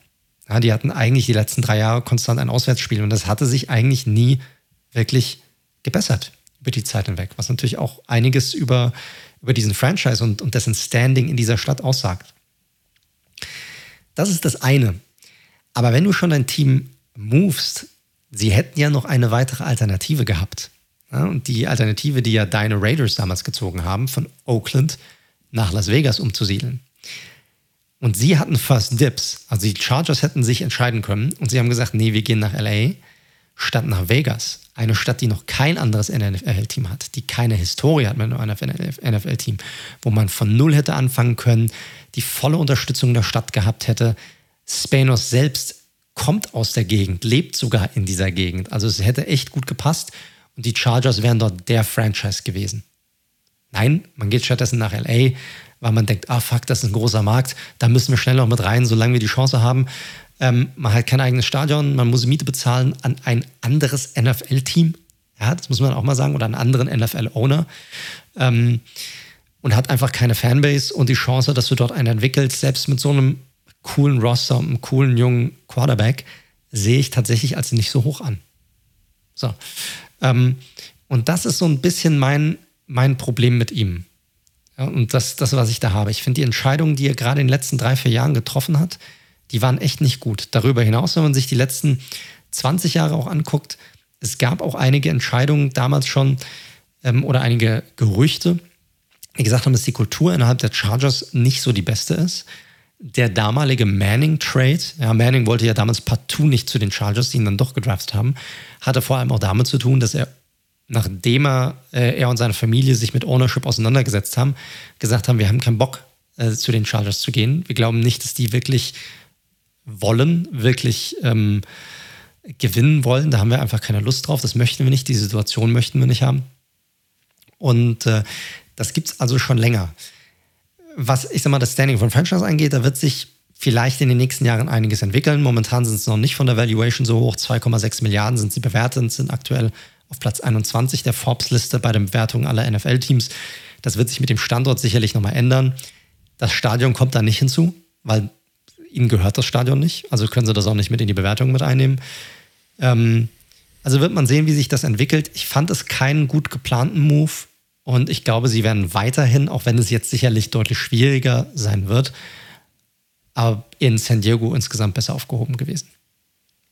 Und deshalb ist er für mich, hatte ich ihn tiefer bewertet und du ihn insgesamt ja besser und deshalb ist er jetzt bei uns auf Platz 25 gelandet. Ja, also für mich sind, ich, ich bin bei vielen Themen grundsätzlich bei dir. Ähm, diese ganze Relocation-Geschichte, ähm, das waren ja dann die Entscheidungen von den Rams von St. Louis nach LA, von den Chargers nach LA und dann folgend von den Raiders nach Las Vegas, die ja oft immer einfach alle mit Standortvorteilen und Stadien und wie viel quasi noch hinzugeschossen wird etc. zusammenhängen. Also es sind immer Business-Entscheidungen schlussendlich. Ähm, die war sicherlich überstürzt sozusagen getroffen. Nichtsdestotrotz, glaube ich, ist das Potenzial in LA durchaus da. Wir reden natürlich jetzt, die, die Chargers sind halt natürlich auch noch nicht lange da und das, was man bis jetzt gesehen hat, ist natürlich traurig. Die haben erst in einem Fußballstadion, in einem kleinen Fußballstadion, also Fußballstadien, die meisten sind ja kleiner in den USA, äh, gespielt, wo sie noch nicht mal die 30.000 voll gemacht haben. Und wenn die Raiders da gespielt haben, dann waren es, glaube ich, zu fast 70% Raiders-Fans sozusagen. Also die Spiele bei den Chargers sind immer sozusagen die zusätzlichen, das zusätzliche Heimspiel sozusagen für die Raiders-Fans und wird auch immer noch so wahrgenommen. Was mir halt wichtig war, du hast angesprochen, sportlicher Erfolg, der war da, muss man ganz klar sagen. Natürlich auch dadurch, dass sie ähm, ja gute Quarterbacks da hatten. Ne? Vor Rivers war ja auch noch ganz kurzfristig, kurzfristig, auch wenn er sich nicht durchsetzen konnte, ein Drew Brees am Start. Jetzt haben Korrekt, sie Justin ja. Herbert gezogen. Also das muss man ihnen lassen. Auf der Quarterback-Position scheinen sie ein sehr gutes Händchen zu haben. Und ich, ich glaube, businessseitig wird sich aber der Move nach LA trotzdem perspektivisch auszahlen.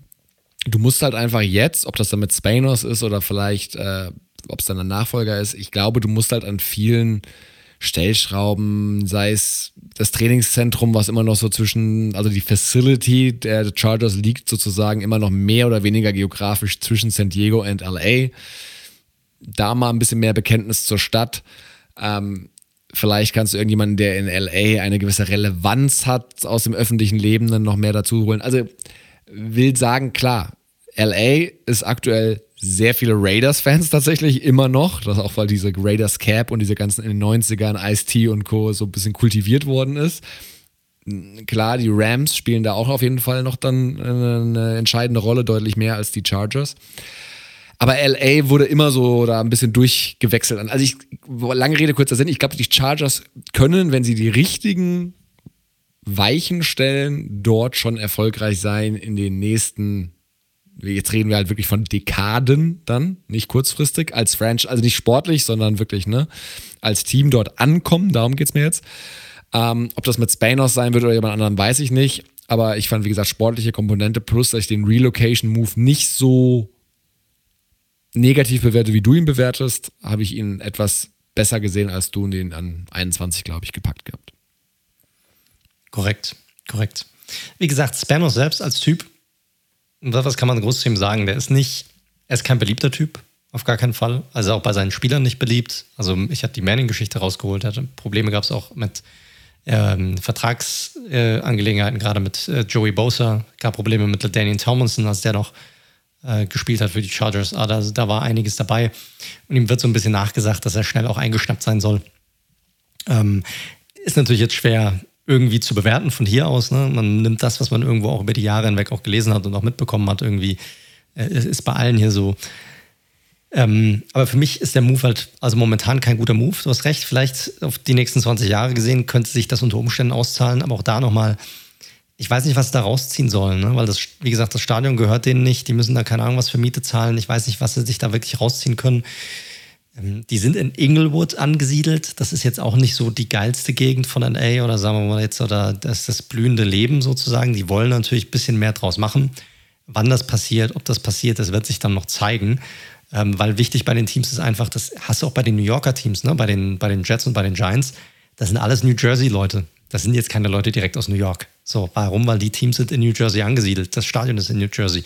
Da, wo das Stadion ist, da sind die Fans.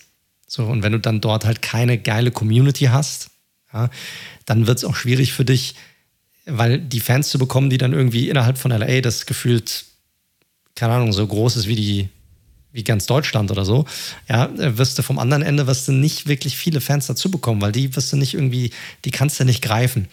Und das, da hängt vieles damit zusammen, wie sich das Ganze entwickelt wird. Und die Rams haben halt schon eine Historie in LA. Die haben schon Fans, die da sind. Die haben schon über Generationen weg die Leute, die damals Rams-Fans wurden, als sie in LA waren, die dann gemoved sind. Die haben dann Kinder, die dann vielleicht trotzdem auch Rams-Fans sind, die sich gefreut haben, dass die Rams wieder zurück sind. Das ist eine komplett andere Geschichte. So.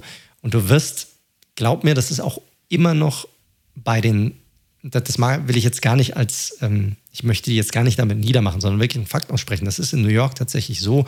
Die Jets sind auch heute noch obwohl sie sicherlich ein komplett anderes Standing jetzt haben als die Chargers, werden immer noch so ein bisschen als der, der kleine Bruder, so ein bisschen als das Fallobst gesehen in, in New York zu den Giants, ähm, obwohl sie das jetzt gar nicht mehr nötig hätten.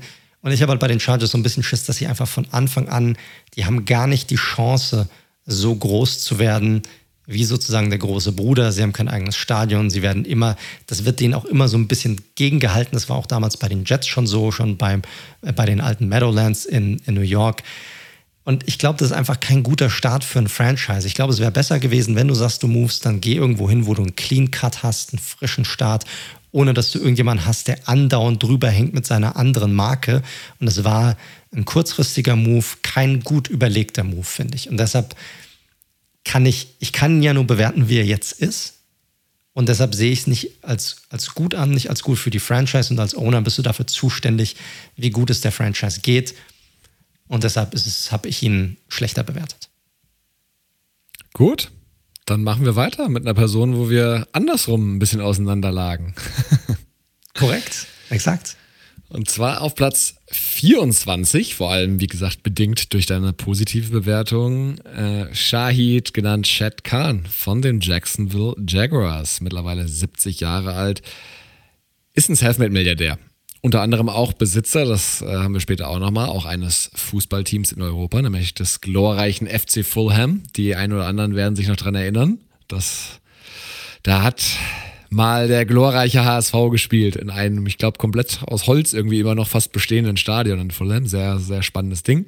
Anyway, Kahn kaufte die Jaguars 2012 für eine Summe von grob 760 Millionen Dollar und hat seitdem durchaus eine ordentliche Wertsteigerung hingelegt, nämlich 2,4 Milliarden sind die Jaguars ungefähr wert. Ja, Kahn selbst ist so ein bisschen wie man am Nachnamen hört, äh, Migrationshintergrund aus Pakistan und ist so ein bisschen die klassische, der American Dream vom Tellerwäscher während des, des Studiums. Ähm, hoch zum Multimilliardär, indem er sich bei einem Auto Automobilzulieferer hochgearbeitet hat und dann später eine eigene Firma gegründet und seinen Ex-Arbeitgeber aufgekauft hat tatsächlich und sich so zum CEO seines ersten Arbeitgebers gemacht hat. Also sehr krasse Geschichte auf jeden Fall und sehr, sehr tüchtig. Ähm, zudem, was ich bei Kahn wirklich cool finde, ist er jetzt auch so der, oder er war der erste der Erste, der einer ethnischen Minderheit anhört, der in diesem Elite-Owners-Kreis sozusagen drin ist. Ne? Ja, es sind, wie gesagt, entweder sehr etablierte Familien, die die Franchise seit Dekaden haben und, um das nochmal zu stretchen, sehr viele alte, reiche, weiße Männer in den 70ern, 80ern, viele, die mit Erdöl ihr Geld gemacht haben, Tankstellen und so weiter und so fort. Ja, das ist durchaus positiv die Jacks selbst sind ja jetzt eh erstmal nochmal eine relativ, ah, auch noch nicht so shiny Franchise. Das sind ja erst seit 27 Jahren in der NFL am Start, also eine jüngere Franchise. Und man muss auch sagen, seit Kahn übernommen hat, probiert er einiges aus, auch gerade das ganze Thema London Games, wo die Jaguars ja immer ein fester Bestandteil waren. Das war ja auch das Team, wo es immer Gerüchte um Relocation geben würde nach London. Hatten wir ja vor ein paar Wochen mal zugesprochen. Ist ja mittlerweile ad acta gelegt.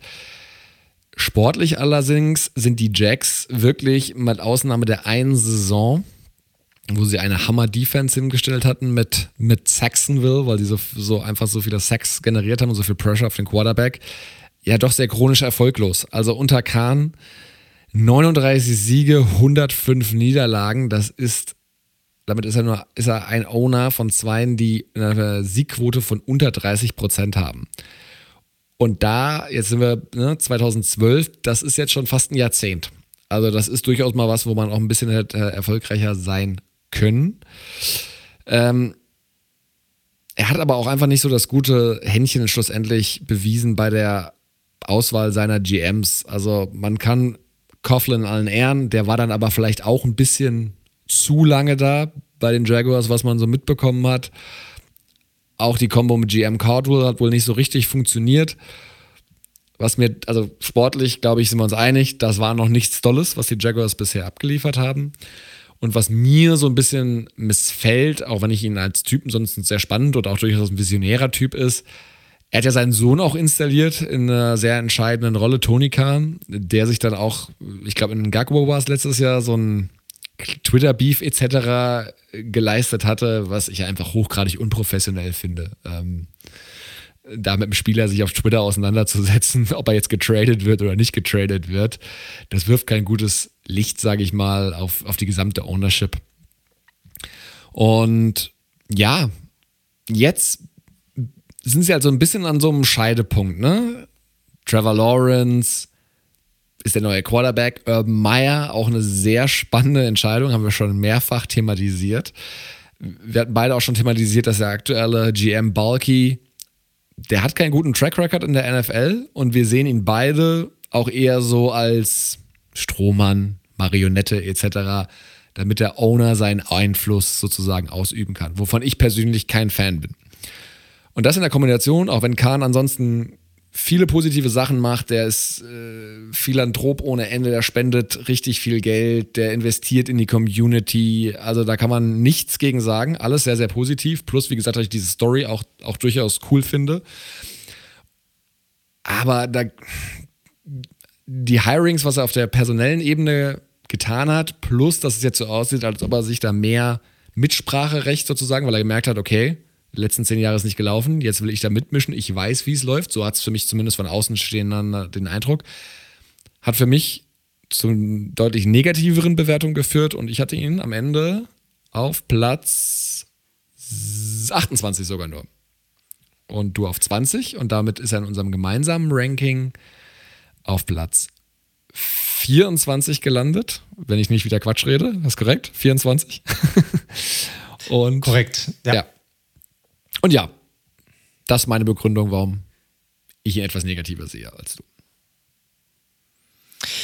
Ja, du hast mit vielem, also du hast mit fast allem recht hier.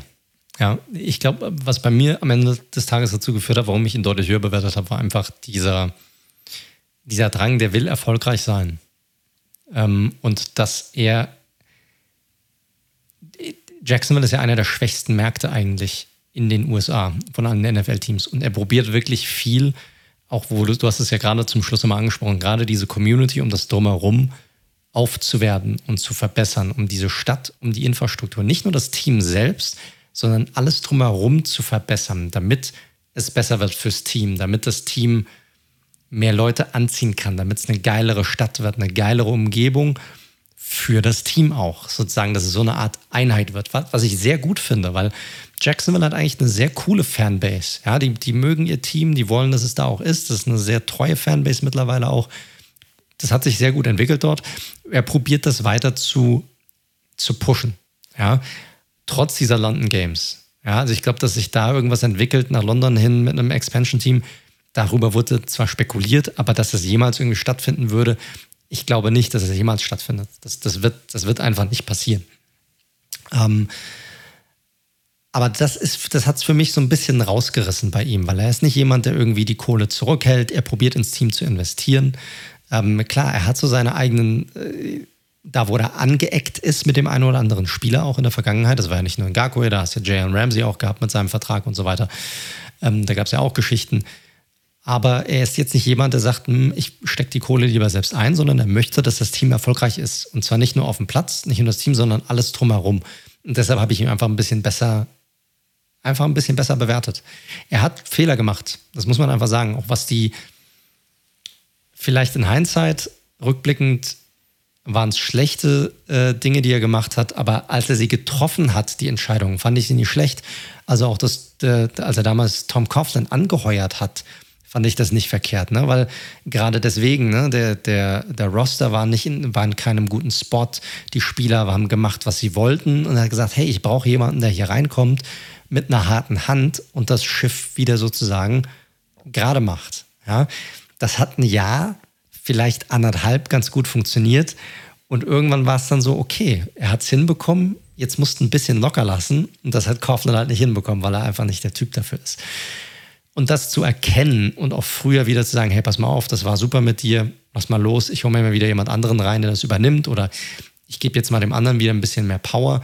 Das hat er so ein bisschen verpasst, weil er vielleicht auch vom Football selbst, ich weiß nicht, wie viel er davon am Ende des Tages auch versteht. Aber generell dieser Wille und das alles auch aufzubauen, um erfolgreich zu sein, das, das waren meine Beweggründe dafür, warum er ein bisschen besser bewertet wurde. Ja, gut. Schauen wir mal, wie es weitergeht mit den Jaguars. Äh, nächstes Jahr, ich glaube, da sind wir uns einig, eine der spannenderen Storylines auf jeden Fall. Absolut. Absolut. Und damit können wir dann auch weiterkommen und zwar zu unserem, ja, also auch ein geteilter Platz. Ja? Ähm, und zwar äh, als nächstes haben wir hier ähm, Stephen Ross von den Miami Dolphins, den Owner. Mittlerweile gute 81 Jahre alter Mann, Milliardär, Net Worth von fast 8 Milliarden, also knapp hinter dem guten Mr. Tepper zurück ja, ähm, welcher hauptsächlich mit Immobilien gemacht hat. Alles Real Estate Guys, also viele davon auf jeden Fall. Also einige Owner dabei, die mit Immobilien hier ihre Kohle gemacht haben. Äh, Ross ist seit 2008 bei den Dolphins mit dabei. Er kaufte die Dolphins in zwei Tranchen vom damaligen Besitzer Wayne ähm, Heisenga für ca. 1,1 Milliarden.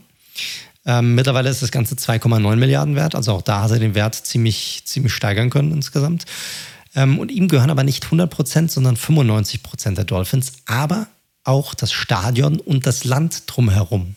Also das ist für ihn eine ziemlich coole Sache. Ähm, so ein bisschen was zu ihm und wie er sich so gibt. Er war der einzige Besitzer, der damals gegen einen Move der Raiders gestimmt hat, von den ähm, von äh, Oakland nach Las Vegas und hat sich auch bei Dan Spanos öffentlich ähm, oder auch Dan Spanos öffentlich für seinen Move äh, der Chargers damals kritisiert. Also Kritikpunkte bei beiden waren, dass sie sich nicht lange genug damit beschäftigt hatten, eine Lösung zu finden mit, mit ihrer jeweiligen Spielstätte, wo sie Jahrzehnte sozusagen waren. Und ähm, bei Ross war es damals wohl selbst so, ähm, kurz nachdem er übernommen hatte, dass er ein neues Stadion wollte, beziehungsweise dass er wollte, dass Hard Rock Stadium modernisiert oder renoviert wurde, was ja da auch, auch passiert ist. Ähm, aber ihm schlug damals relativ viel Gegenwind entgegen und äh, er hatte damals, damals gedroht, tatsächlich die Dolphins äh, umzuziehen aus Miami heraus nicht weit weg. Es war dann irgendwie Palm Beach im Gespräch oder sowas, aber kann es wäre halt. kann, man, kann, kann, man machen. Aber es wäre halt nicht mehr Miami gewesen. Ja? Und ähm, äh, man hat da eine Lösung gefunden und man weiß ja jetzt, die, die Dolphins haben ja jetzt dieses Stadion, das am ehesten noch wie ein Fußballstadion aussieht von allen Footballstadien in der NFL mit dem Dach. Ähm, und wenn man sich jetzt die Dolphins anguckt, macht er eigentlich vieles richtig, gerade mit der Anheuerung jetzt von ähm, General Manager Chris Greer und auch jetzt Head Coach Brian Flores. Ähm, und auch dem er sich, in, indem er sich jetzt aktuell auch raushält. Allerdings alles, was davor passiert ist, kann man so ein bisschen als Katastrophe bezeichnen bei ihm.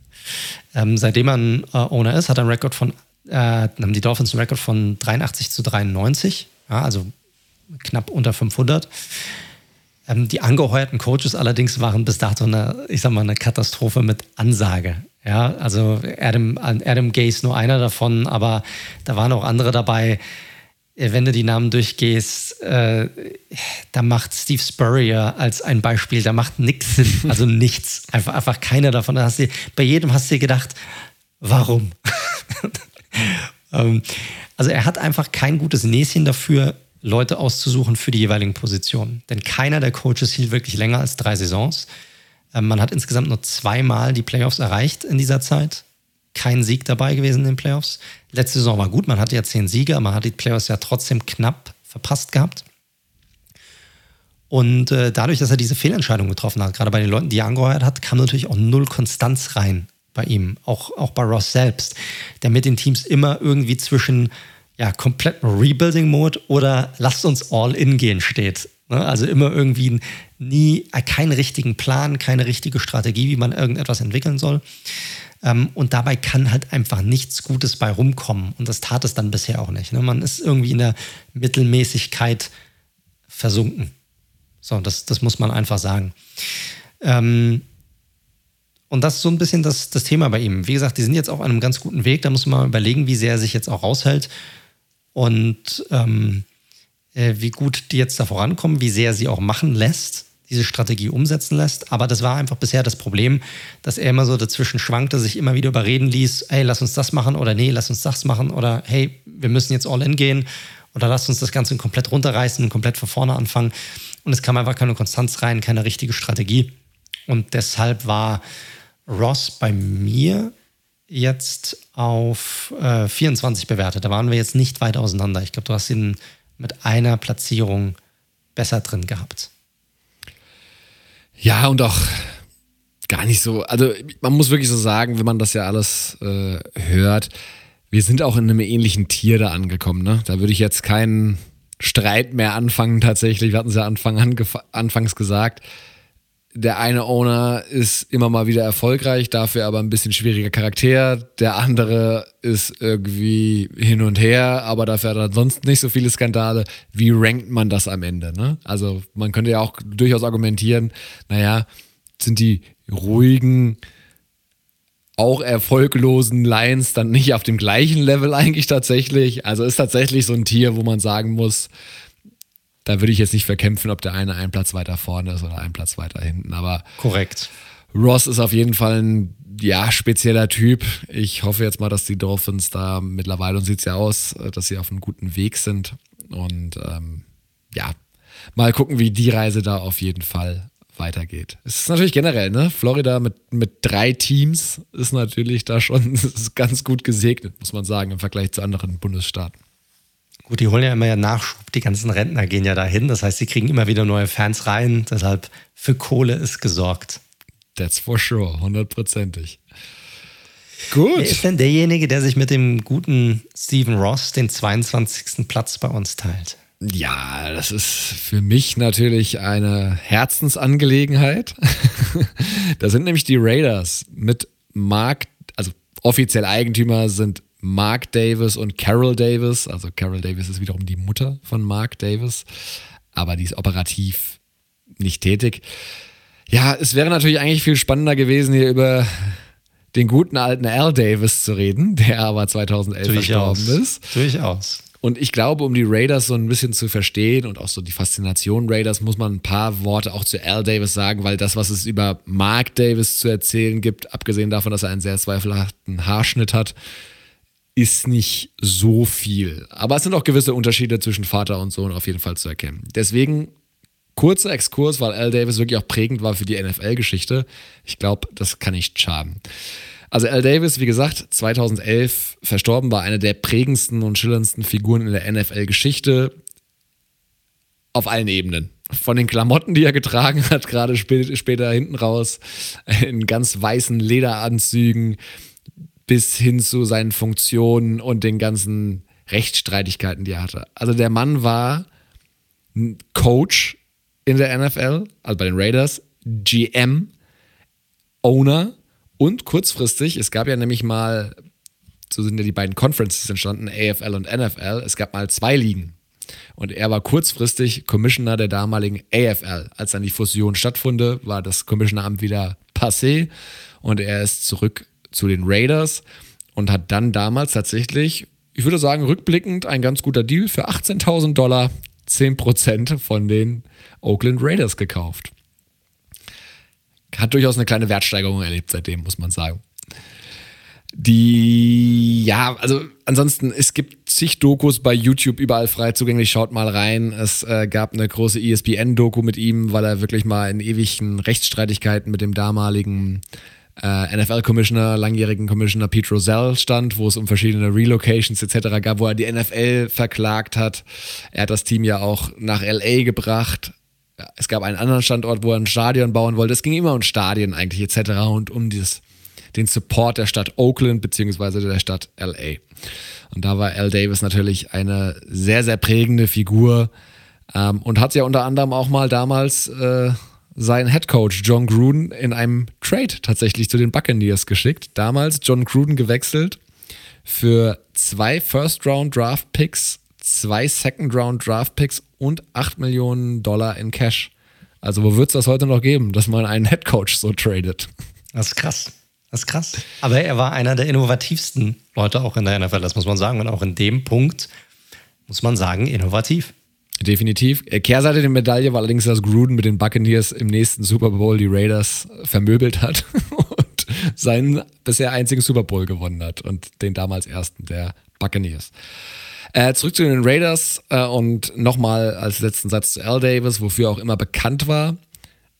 Dieses Just Win kommt von ihm, was ja wirklich legendär ist, an dem, dem sportlichen Erfolg und den Interessen der Raiders alles untergeordnet. Da war ihm auch alles scheißegal, von illegalen Tricks während, der, während des Spiels. Also die Raiders waren immer dafür bekannt, Spieler, sage ich mal, auch mit einem zweifelhaften Charakter wieder aufzunehmen, die so ein paar Off-Field-Issues hatten ähm, und waren auch für eine sehr harte Gangart auf dem Feld. Da war ja in den 70ern, 80ern noch deutlich, deutlich mehr erlaubt, als es heute der Fall ist.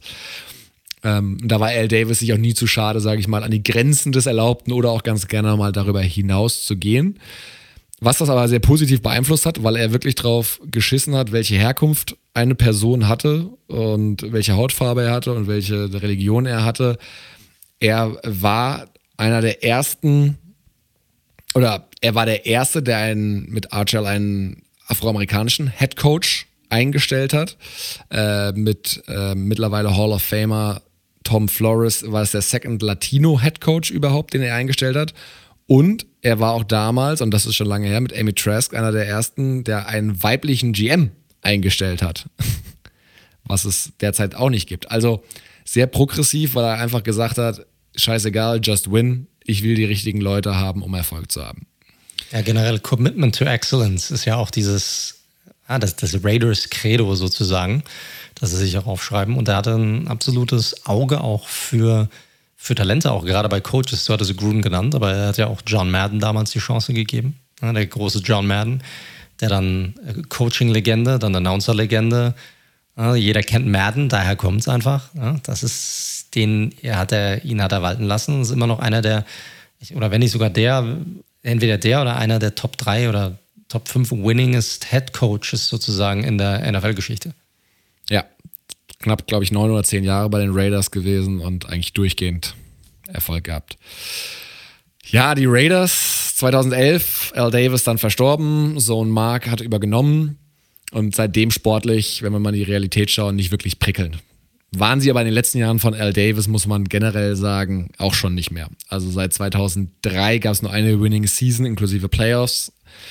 Und seit Mark Davis übernommen hat, war es der Rekord 55 zu 79. Also beides nicht wirklich geil. Sie unterscheiden sich aber schon extrem, weil Mark Davis einfach im Gegensatz zu seinem Vater sagt, er ist nicht so der, er liebt Football, aber er ist nicht so der Football-Experte, er lässt die anderen machen. Also Al Davis war halt wirklich gleichzeitig Owner und GM und jeder hat gezittert vor Al Davis sozusagen, weil es, also Al Davis hat entschieden, was bei den Raiders passiert ist. So einfach kann man es sagen. Mark Davis geht einen anderen Weg und hat natürlich jetzt, nachdem es jahrelang, 2011 ist ja auch jetzt nicht gerade kurz her, jahrelang nicht wirklich was Gutes passiert ist, bis auf diese eine gute Saison unter Del Rio, hat er halt die Schlüssel zu dem Team einfach John Gruden ausgehändigt in einem immer noch absolut diskutablen Deal. Gruden, der jahrelang, für die, die es nicht wissen, ja nicht gecoacht hatte, sondern einfach nur TV-Analyst und Experte war. Da einer der bestbezahlten allerdings. Den hat er aus seinem fetten TV-Deal quasi rausgekauft und ihm einen 10 Jahres 100 Millionen Dollar Deal gegeben. Was einfach ein krasser Vertrauensvorschuss ist, weil es einfach ja, sein Traum war, Gruden zurück zu den Raiders zu holen und glaubt mit ihm mittelfristig, langfristig eben auch Erfolg zu haben. Das ist auch der Grund, warum Gruden so sicher im Sattel sitzt. Die können auch nächstes Jahr 3 und 14 gehen und Gruden würde auch nicht gefeuert werden. Gruden ist in dem Fall auch tatsächlich der starke Mann, auch wenn GM de facto Mayock ist, aber John Gruden trifft quasi die Entscheidung. Und das ist natürlich schon was, was man diskutieren kann und wo jetzt die nächsten Jahre zeigen werden, ob das der schlaue Move war. Bis jetzt sieht er natürlich aufgrund der Stats unter Gruden nicht besonders gut aus. Was man aber sagen muss, der Move zu den Raiders aus, der, der Raiders aus Oakland nach Las Vegas aus Business-Sicht, No-Brainer natürlich. Alleine in diesem einen Jahr seit der Relocation ist der Value und dem neuen Stadion um 117 Prozent gestiegen. Die Raiders äh, sind jetzt ähm, ja, unter den 30 weltweit ähm, ja, wie sagt man, werthaltigsten Franchises generell und sind auch in der NFL unter die Top 12, eben wegen des neuen Stadions und des neuen Standorts eben gejumpt. Und in Oakland muss man leider sagen, so geil die Fanbase da alles ist und so leid es mir tut mit dem mit dem Black Hole, aber da ging es aus Business-Sicht nicht mehr weiter, weil Oakland einfach, äh, ja, ist eine schwache Region. Da sitzt kein Geld. Und aus Business-Sicht hat sich das natürlich sortiert. Die Raiders haben zudem das Stadion mehr oder weniger dahingestellt bekommen von der Stadt Las Vegas, denn Mark Davis, das ist wirklich, die, die, die Davis haben ansonsten kein Geld gemacht. Das Geld haben sie mit den Oakland Raiders, beziehungsweise mit den Anteilen, die sie erst gesteigert haben, dann irgendwann wieder verkauft haben an Leute. Darüber kam das Geld bei den Raiders rein. Da ist keiner, kein Milliardär, der sich irgendwann mal was gekauft hat. Das ist die besondere Geschichte der Raiders. Mark Davis, ja, sicherlich kein starker Owner, das kann man hundertprozentig sagen aber probiert jetzt, glaube ich, so ein bisschen seine Legacy in Vegas neu zu begründen, denn die Oakland Raiders sind ganz klar mit Al Davis verbunden und jetzt hofft man, dass die Las Vegas Raiders dann sozusagen das Projekt von Mark Davis werden. Ja, was soll ich denn jetzt dazu groß sagen? Also die Historie der Raiders und, und des Ownerships hast du jetzt äh, sehr gut wiedergegeben. Ist ein, ich, ich, mag den Franchise, weil es ein extrem ähm, historischer Franchise ist und alles, was Al Davis einfach für die NFL geleistet hat. Aber äh, ich probiere jetzt mal den Fokus ein bisschen auf Mark zu richten. Ich glaube, was Mark äh, gemacht hat, war sportlich gesehen immer noch äh, fraglich, ähnlich wie sein Vater, obwohl er jetzt nicht ganz so kontroverse Entscheidungen hier getroffen hat, aber der Erfolg blieb hier trotzdem aus. Ich fand generell, dass er so lange auch an einem Jack Del Rio festgehalten hat, jetzt gar nicht so verkehrs. Ja, er hat gemeint, hey, das ist ein Coach, der passt hierher. Ähm, das hat ganz ordentlich funktioniert. Er hatte ja auch damals noch mit, ähm, ich glaube, McKinsey war es, einen GM reingeholt, der eine Zeit lang auch gar nicht so verkehrt war. Also auch da wieder auch mal einen anderen Weg gegangen, auch hier einen Minority reingeholt als, als GM, also ähnliche Wege gegangen wie sein Vater. Ähm, das war nicht so verkehrt und ich finde auch den Move nach Vegas, ähnlich wie es vorhin bei Dan, ähm, äh, Dean Spanos gesagt habe. Ich glaube, das war, die Raiders wurden praktisch zu ihrem Glück gezwungen, nicht zurück nach LA zu gehen. Weil die sind jetzt in Vegas, die passen da auch vom Team her wie die Foss aufs Auge. Ne? Diese verbotene Stadt mit dem, mit dem Team, das diesen, äh, ich sag mal, diesen leicht fragwürdigen Charakter über seine Historie eigentlich gesammelt hat. Und das passt einfach sehr gut. Da haben sich einfach zwei gefunden. Die sind die Könige jetzt dort. Ich meine, die werden auch Fans dahin ziehen. Das Ding wird immer voll sein, weil vielleicht nicht immer komplett mit Fans, aber du hast die Stadt dort, die auch immer größer wird. Du hast Leute, die dort andauernd hin, hinkommen, weil, weil sie dort ihren Urlaub machen wollen und so weiter, die dieses Stadion voll machen werden. Ich glaube, das wird für die ähm, Raiders ein voller Erfolg sein, dieser Move. Ähm, die haben ja eigenes Stadion, die müssen sich dann nichts teilen mit denen.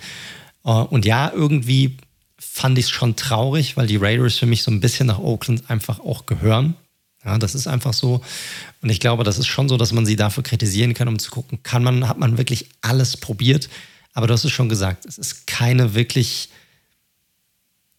keine gute Gegend, keine Gegend, die wirklich ähm, viel Kohle hat einfach. Und das brauchen die Teams halt. Da, darum geht es einfach in der NFL. Das ist halt einfach so. Und der Move war daher, ich glaube, für den Franchise insgesamt ein guter Move. Ja, Business läuft, sportlich läuft es nicht. Von daher glaube ich. Das ist das Ding. Sie müssen, korrekt, sie müssen halt einfach, sie müssen erfolgreicher sein. Ne? Wenn, sie, wenn der Erfolg kommt, dann ist er bei mir auch nochmal einen Ticken weiter oben. Aber bis der kommt, das spielt hier einfach rein. Gut, lass uns weitermachen. Machen wir weiter. Kommen wir auch wieder zu einer geteilten Position. Wir haben ja zwei, äh, zwei ähm, ähm, Nummer 20 Platzierungen hier. Und ich fange mal mit der ersten an. Und das ist Michael Bidwell, der Owner der Arizona Cardinals, 56 Jahre alt, einer der jüngeren Owner hier bei uns auf der Liste. Äh, Bidwell ist eigentlich Anwalt und übernahm das Team von seinem Vater Charles Bidwell. Ähm, er war schon in den 90er Jahren Teil des, ähm, der Cardinals, damals in deren Legal Team ja, und übernahm dann 2007 die Day-to-Day-Aktivitäten von seinem Vater. Ähm, das Coole bei den Cardinals, falls ihr das nicht wisst, die sind tatsächlich nach den Chicago Bears, die 1921 ähm, übernommen wurden und von den New York Giants, die 1925 äh, übernommen wurden, das Team, welches am längsten im Besitz einer einzigen Familie ist. Ähm, da die Bidwells die Cardinals schon zu Zeiten, als diese noch in Chicago waren, 1933 gekauft haben. Also schon, ja, jetzt fast 90 Jahre lang im Besitz der, der Familie Bidwell. Ähm, und deshalb hier eine, eine ziemlich coole Story. Ähm, was hat er bisher geleistet, seitdem er die, ich sag mal, diese Day-to-Day-Activities auch als Owner übernommen hat? Ich glaube, das Wichtigste und ich glaube, das Erfolgreichste, was er bisher hingelegt hat, war eigentlich eins, dass er der Haupttreiber war, ähm, das neue State oder neu, ich meine, das war jetzt 2006, aber das Stadion, das State Farm Stadium, das wir jetzt kennen aus Arizona, wo ja auch einige Super Bowls stattgefunden haben, ähm, dass er das extrem gepusht hat und damit komplett richtig lag. Also während die Cardinals in den 18 Saisons davor, äh, nach ihrem Move nach, nach Phoenix, ähm, im alten Sun Devil, Sun Devil Stadium nur zwölfmal in 18 Jahren, zwölfmal ein volles Haus hatten. Das war nur zwölfmal ausverkauft. Traf dies auf die kompletten Spiele zu seit der Eröffnung des State Farm Stadions in 2006 seitdem jedes Spiel ausverkauft. Und Bidwell hat damals extrem gepusht, hat gesagt, hey, wir brauchen ein neues Stadion, damit die Leute kommen, wir müssen es haben. Das wird alles ändern. Und hat er viel Gegenwind bekommen, konnte es trotzdem umsetzen und lag damit komplett richtig. Also das ist schon mal ein, ein großer, großer Win hier in der Kolumne von bin ich ein guter Owner, bin ich keiner. Ähm, was die sportliche Erfolge angeht, haben die Cardinals seitdem er in, in Chargers eigentlich eine ausgeglichene Bilanz, 110 Siege, 112 Niederlagen, also fall, fast gleich auf. Äh, erreichten 2008 sogar den Super Bowl. Man verlor damals gegen die Steelers. Ähm, 2015 schaffte man es sogar in den NFC, schaffte man es dann in den NFC Championship. Verlor damals dann aber gegen die Carolina Panthers. Also es war nicht so, als wären sie jetzt komplett erfolglos gewesen. Ähm, die letzten Jahre waren allerdings nicht gut. Ja, also da gab es auch einige Fehler meiner Meinung nach, die er gemacht hat oder wo er einfach nicht gut aussah. Ähm, nach der 2018er Saison, wo sie 3 und 13 ging, dass er da an Steve Keim festgehalten hat, ähm, das ließ ihn schon ein bisschen dumm aussehen, muss man einfach sagen. Dann auch die Sache mit Steve Wilkes, den man angeheuert hat. Ein Jahr später hat man ihn direkt wieder gefeuert. Man kann es jetzt so und so sehen. Man kann auch sagen, hey, das war ein Fehler und lieber korrigiere ich einen Fehler relativ schnell, äh, als nochmal abzuwarten. Ja, das, so so kann es man auch sehen. Auf der anderen Seite ist es, ne, entweder hat er äh, keine gute Entscheidung getroffen, weil er es nicht einschätzen konnte, oder er hat seinen GM, äh, der bis dahin keine gute Entscheidung getroffen hat, eine weitere schlechte Entscheidung treffen lassen und hat ihn dann trotzdem nicht gefeuert. Ähm, kann man also auch so sehen, je nachdem, wie man es dreht. Das ganze Desaster um den Draft von, von Josh Rosen rum, wie gesagt, auch da äh, hielt an keinem fest und ließ ihn dann wieder einen Quarterback draften. Wobei man natürlich auch sagen muss, dass das jetzt natürlich wieder deutlich besser aussieht, ne? mit, mit, mit Kyler Murray. Das hat man um relativ umdrehen können. Noch ist man nicht wirklich, ähm, noch keine Winning Season vorzuweisen seitdem.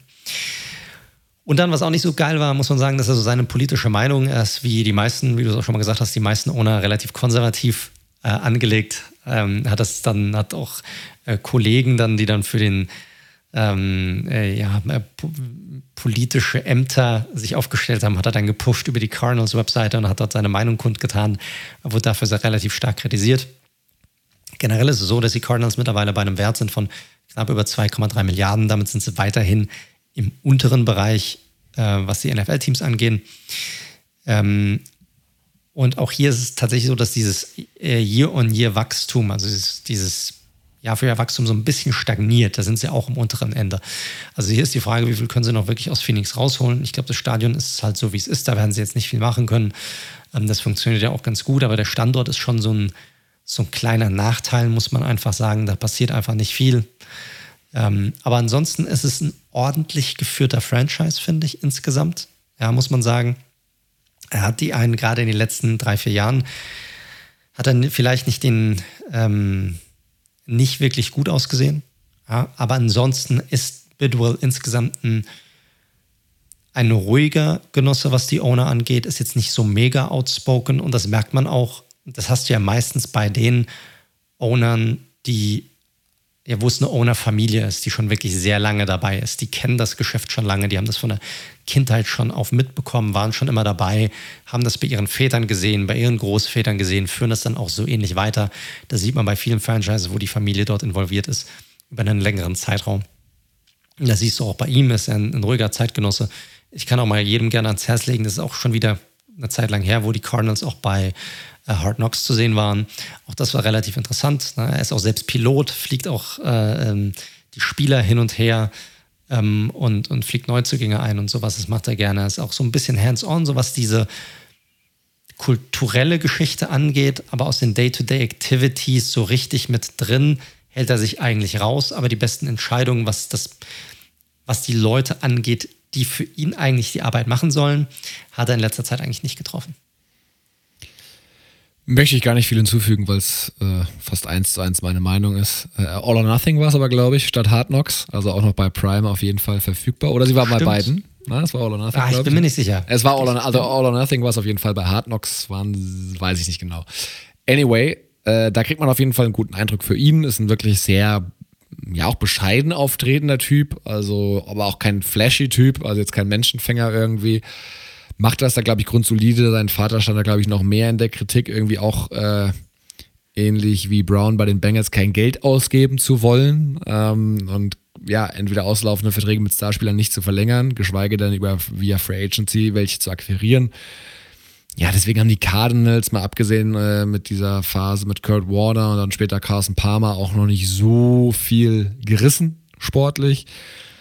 Jetzt wirken sie ja zumindest so, als ob sie sich selbst dieses nächstes Jahr im Titelfenster sehen und angreifen wollen, solange der, der kleine Kyler Murray noch auf seinem Rookie-Vertrag spielt. Und äh, mal gucken, ob sie da so ein bisschen Fans gewinnen können. Ähm, spannend und attraktiv ist die Spielweise ja mit dem Quarterback auf jeden Fall schon mal. Ah, wird man sehen. Ne? Und da gibt es natürlich Fragezeichen auch, was die Anheuerung des Coaches angeht. Ähm, wie, wie lange sich äh, Cliff Kingsbury dort halten wird. Ne, ob das wirklich die richtige Entscheidung war, das wird sicherlich auch äh, die Zukunft von Steve Keim äh, definitiv beeinflussen. Oder es, ne, also irgendwann wird es auch mal Zeit, dass, dass auch er liefert. Also wird man sehen. Ne, aber generell finde ich, ist er kein schlechter Owner, aber die Entscheidungen in den letzten Jahren haben ihn für mich einfach auf diese Ebene gehievt. Ich glaube, wir hatten beide auch relativ ähnlich, irgendwie 2021 äh, gerankt. Da passt er für mich auch hin. Wenn es wieder besser laufen sollte, kann er auch vielleicht immer fünf, sechs Plätze weiter nach oben klettern. Je nachdem. So ist es. Ähm, machen wir weiter. Geteilter 20, äh, 20. Platz hatten wir ja gesagt. Die, der amtierende Super Bowl Champion, die Tampa Bay Buccaneers mit der Glazer-Familie. Äh, für die, die den Namen schon mal gehört haben, auch Eigentümer von Manchester United und dort ja hoch umstritten. Ähm, was daran lag, dass Schulden umgewälzt worden sind und eigentlich da wirklich nur Kohle rausgezogen wird. Und weswegen die Glazers seit Jahren keine Spiele mehr von Manchester United besuchen. Aber widmen wir uns wieder dem American Football. Äh, die Bucks selbst kamen 76 in die, in die NFL und waren eigentlich so, ja, bis zur Übernahme durch Malcolm Glazer so die Lachnummer eigentlich der NFL. Da ging gar nichts zusammen. Der vor, vorige Owner wollte partout kein Geld ausgeben für dieses Team. Und die hatten einen wirklich erbärmlichen Rekord Jahr um Jahr um Jahr. Also da ging gar nichts. Ähm, Glazer, der seine Kohle mit, mit Immobilien vor allem gemacht hat, hat dann schlussendlich für noch nicht mal 200 Millionen Dollar in den äh, Mitte der 90er die Franchise gekauft. Damals der höchste Verkaufspreis einer Sportfranchise bisher. Heute mit 2,3 Milliarden. Natürlich, wie alle, ihren Wert signifikant gesteigert, aber eher immer noch am Low-End-Sektor, was die NFL grundsätzlich angeht. Ja, er hat auch gleich so ein bisschen, das ist auch so ein Muster, was bei Manchester United auch wieder vorkommt. Er hat, zum einen hat er erstmal äh, das ganze operative Geschäft an seine Söhne abgegeben, die so die Verantwortlichen da sind. Und ähm, zum anderen hat er relativ schnell auch drauf geschaut, dass nicht er alles zahlen muss, sondern gerade was das Stadion angeht, dass die Region bzw. die Stadt Tampa Bay sich auf jeden Fall auch beteiligt.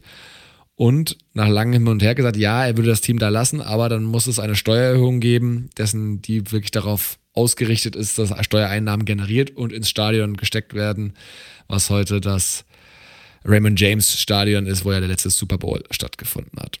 Also alles schon immer so sehr businessorientiert und nicht so aus Liebe, sage ich mal, zum Sport. Das kann man ihm ja nicht unterstellen. Und das zieht sich auch noch immer so ein bisschen weiter durch. Also sportlich ging es zwar aufwärts auf jeden Fall und mündete natürlich, ich hatte es ja vorhin angesprochen, der Trade für Gruden und natürlich der Super Bowl-Sieg 2003 war so natürlich das absolute Highlight der Buccaneers. Kurz danach sind sie aber auch wirklich wieder in der Bedeutungslosigkeit versunken. Also die Bucks hatten ja eine eh ewig langen Playoff-Drought auch hinter sich ähm, und waren wirklich irrelevant in den letzten Jahren und ein Team, was ähm, trotz mehrerer hoher Picks nie wirklich richtig überzeugen konnte. Bis eben jetzt Tom Brady, der GOAT, rüberkam und das Ganze mal in einem Jahr gedreht hat mit Bruce Arians und den anderen zusammen. Ja, zu den Glazers zurück. Das ist ein bisschen schwierig. Die sind auch für vor Ort, wenn man sich so gerichtige ähm, Geschichten von Beatwritern durchliest, sehr schwer zu greifen. Sie ziehen sich auch, sie geben fast gar keine Interviews. Sie haben noch nicht mal eine Speech gehalten bei der Parade. Also da, wo jeder Owner ja mit seinem Head Coach und seinem Superstar QB wahrscheinlich stehen würde und sich dafür feiern lassen würde, dass er der Stadt den, die Trophäe geschenkt hat, machen die Glazers einfach nichts. Halten sich komplett zurück, sind für keine, wie gesagt, Medienanfragen so richtig zu haben. Und ja, damit auch nicht so richtig greifbar für die ganze Community vor Ort. Alles sehr businessorientiert und sportlich schwer zu bewerten, weil, also sie hatten viele schlechte Phasen, haben aber zwei Super Bowls gewonnen in den letzten 17 Jahren. Das ist natürlich so ein bisschen das, was wertest du wie? Bist du lieber die ganze Zeit 8 und 8? Oder hast du halt viel Scheiße am Hacken, hast aber zwei Super Bowls gewonnen in den letzten Korrekt, das, 17 das Jahren. Ist die, hey, das ist ähnlich wie bei meinen Giants. Ne? Also was, was willst du auch lieber als Fan? Ne? Willst du 20 Jahre lang äh, ordentlich dabei sein, aber im Grunde genommen nichts in der Hand halten dafür? Oder willst du in der Zeit ja, im, im Grunde genommen nichts, nichts erreichen, aber dann zweimal im Super Bowl sein und zweimal auch gewinnen? Ganz ehrlich, ich nehme Letzteres. Es ist einfach, ne? Also dann hast du was, dann kannst du sagen, du hast gewonnen. Das ist einfach so. Die, die Erfahrung und diese, diese Dinge, also diese ähm, Erinnerungen, die nimmt dir dann keiner mehr. Keiner erinnert sich mehr an, oh ja, wir haben damals in den Playoffs das Wildcard-Spiel verloren. Das ist ja. richtig. Für mich gab es äh, weder das eine noch das andere in den letzten Jahren. Von daher kann ich da nicht viel zu sagen. Ja, das, das Ding mit dem. Ich habe ihn ein bisschen schlechter bewertet als du. Also bei mir kommen sie bei, bei 22 rein. Das ist jetzt nicht, nicht so viel schlechter. Von der Business-Seite her machen sie das schon gut. Aber für mich gehört es einfach bei einem Owner einfach dazu, dass sie auch ein bisschen greifbar sind, dass sie auch nahbar sind. Ne? Also, äh, dass du, na, da kommt ja auch die Kultur her, die sich eigentlich zieht durch den ganzen Club. Und wenn du auch immer wieder anderen dafür die Verantwortung gibst und die aber auswechselst, wenn die dann nicht erfolgreich sind, dann kann sich auch keine richtige Kultur, die sich vielleicht auch wenn die Leute gehen, wenn Coaches gehen, wenn GMs gehen, trotzdem da bleibt, weil die Owners halt ähm, mit reinbringen, die kann sich da gar nicht entwickeln. Ja, und auch für die Leute ist das wichtig. Und deshalb ist es halt, wie du gesagt hast, es ist ein Business-Projekt für die, das sie jetzt machen. Das rentiert sich sicherlich für die, aber im Grunde genommen sind die Buccaneers, und sorry an alle Brady-Fans, aber wenn Brady dort irgendwann mal aufhört, die Buccaneers sind an der NFL-Landschaft ein Niemand. Jetzt mal ganz wirklich, die sind ein Nichts. Für die interessiert sich in den USA, wenn es Brady jetzt nicht gäbe, keine Sau. Das ist, das ist einfach so. Das ist, das sind, ja, das sind ein bisschen wie die Chargers eigentlich. Ja, die waren Ewigkeiten nicht, die waren, glaube ich, sogar in den letzten zehn Jahren bis auf die äh, vorherige Saison, ich glaube sogar das erfolgloseste Team. Ja, ja. Irgendwie sowas was. Ne? Also es war richtig. E e extrem krass. Ähm, und der Markt ist eigentlich auch total beschissen. Es ist ein kleiner Markt, es ist jetzt kein geiler Markt. Eigentlich wären die Bugs auch so ein Paradebeispiel dafür, wenn man sagt, hey, äh, wir ziehen das Team irgendwo anders hin um, wo es, wo wir mehr daraus machen können.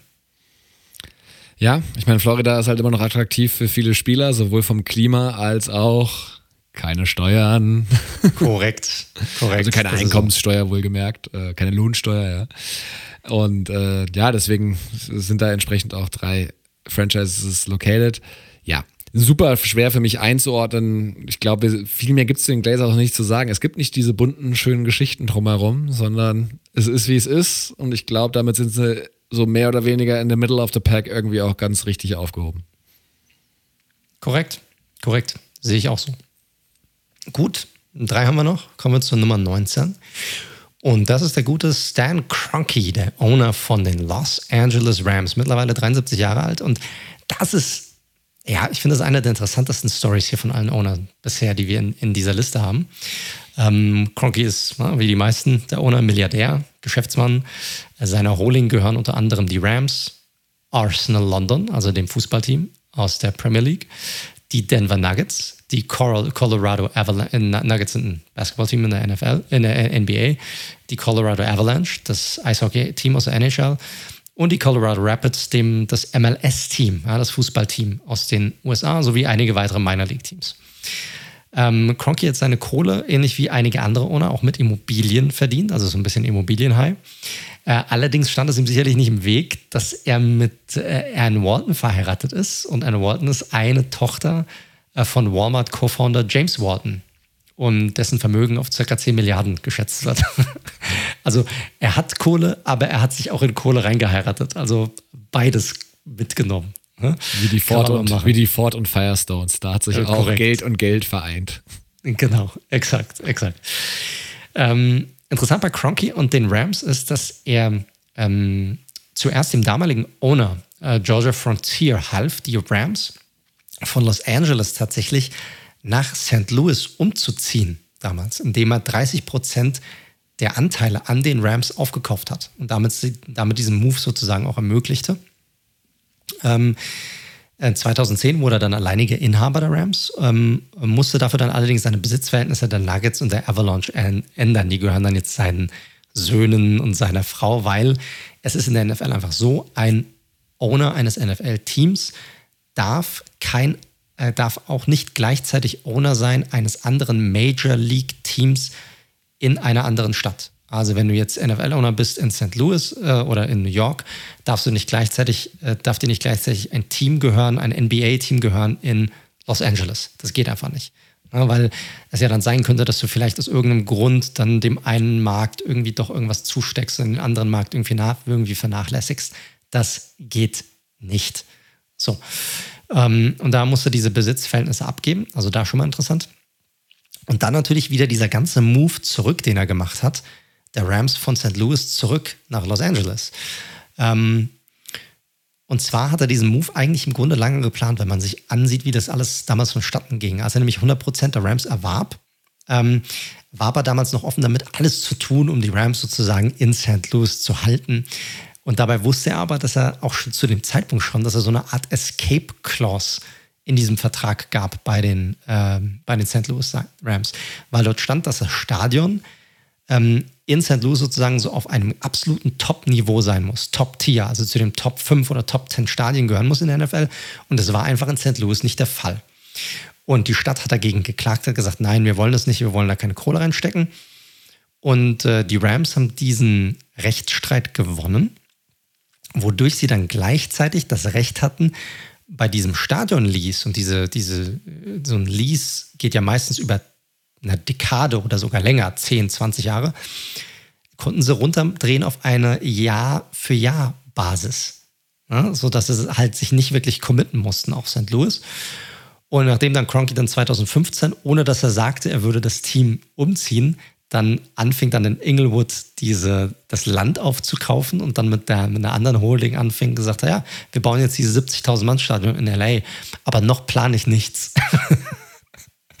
Hat dann natürlich St. Louis angefangen, hey, wir bauen jetzt nur doch ein neues Stadion und guck mal hier und wie geil. Ähm, aber äh, er lehnte dann dankend ab, hat gesagt, nee, wir ziehen jetzt um nach LA. Selbst die NFL hat damals gesagt, ja, St. Louis ist leider nicht mehr, das passt nicht mehr, ähm, nicht mehr stark genug als Markt. Wir wollen ein Team in LA haben, das passt. Die Rams waren schon mal da, das ist ihr Ursprungsmarkt. Und deshalb passt das. Also es ist eine sehr, sehr interessante Geschichte. Ähm, ihm gehört auch das neue Stadion. Das ist für ihn ein super Move, ähm, weil er kann das jetzt vermieten an die Chargers noch zusätzlich. Also das ist für ihn eine ziemlich geile Sache. Ähm, was nehmt ihr bisher aus diesen ganzen Infos mit, die ich euch jetzt hier mitgegeben habe? Richtig, keine davon haben irgendetwas mit Football zu tun. ähm, dafür interessiert sich der gute Stan Kroenke nämlich überhaupt nicht. Ja, er interessiert sich auch kaum, wie sich das Team schlägt.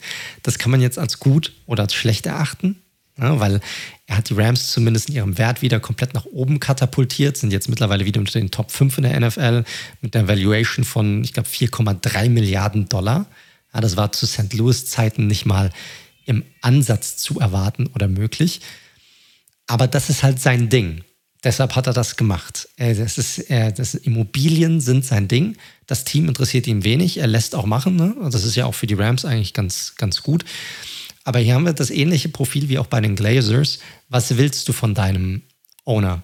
Ja, willst du nur die Business-Seite oder willst du nicht auch ein bisschen was Menschliches mit drin haben? Etwas, das zeigt, hey, das, was dort passiert, das interessiert mich. Ich will Teil davon sein. Ich will Teil dieser Kultur auch mit äh, gestalten, ohne dass ich mich jetzt hauptsächlich einmische. Ne? Das wäre so die Ideallösung.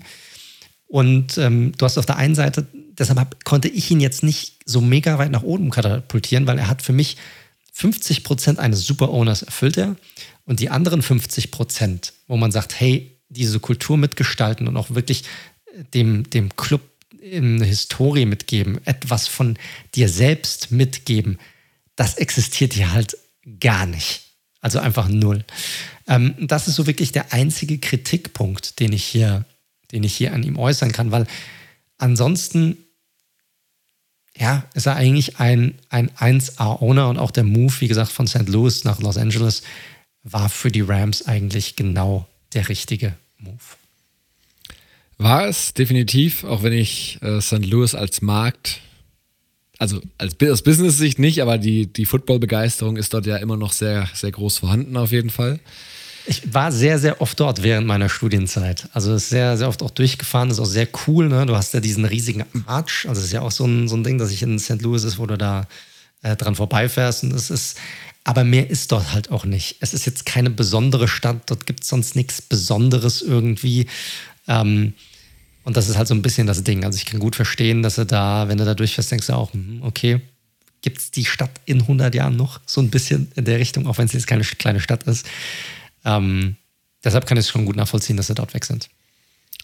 Ja, ansonsten hast du eigentlich alles gesagt. Äh, kleiner äh, Side Note noch, weil wir über Shad Khan ja schon vorhin gesprochen hatten. Der wollte nämlich ursprünglich die Rams kaufen.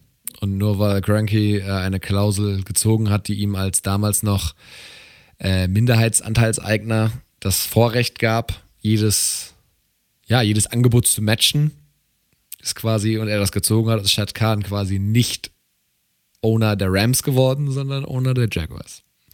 Ja, ansonsten, kühler Business-Typ, hält sich raus, auch da, wo packt man den hin, ne? Ähm, die Business-Seite hat er auf jeden Fall zu 100% verstanden. Korrekt. Korrekt. Deshalb bin ich auch ein bisschen überrascht. Wir haben da einige da ein bisschen besser bewertet, weil wir haben beide ihn eigentlich ein bisschen weiter oben gehabt. So Platz, ah, da 16, 17, ja gut, fällt er jetzt hier eigentlich auch, auch hin insgesamt. Fast. Ja, genau. fast. Fast. Gut. Wer ist auf Platz 18 bei uns? Ja, das ist äh, eine äh, ganz spannende Geschichte, weil es äh, natürlich im Verwandtschaftsverhältnis, aber eigentlich sozusagen zwei Familien vom Nachnamen her zumindest sind, nämlich die Yorks und die Di Bartolos. Und da muss man tatsächlich auch wieder, und ich glaube, das ist auch gebührt auch den, den 49ers so ein bisschen in die Franchise-Historie einsteigen. Ich werde es aber probieren, einigermaßen kurz zu halten, aber ich glaube, es ist relativ wichtig, um auch die Einordnung des heutigen Owners, der sehr jung ist. Jed York ist äh, nämlich noch nicht mal 40 mittlerweile, ähm, einzuordnen, wie es dazu gekommen ist.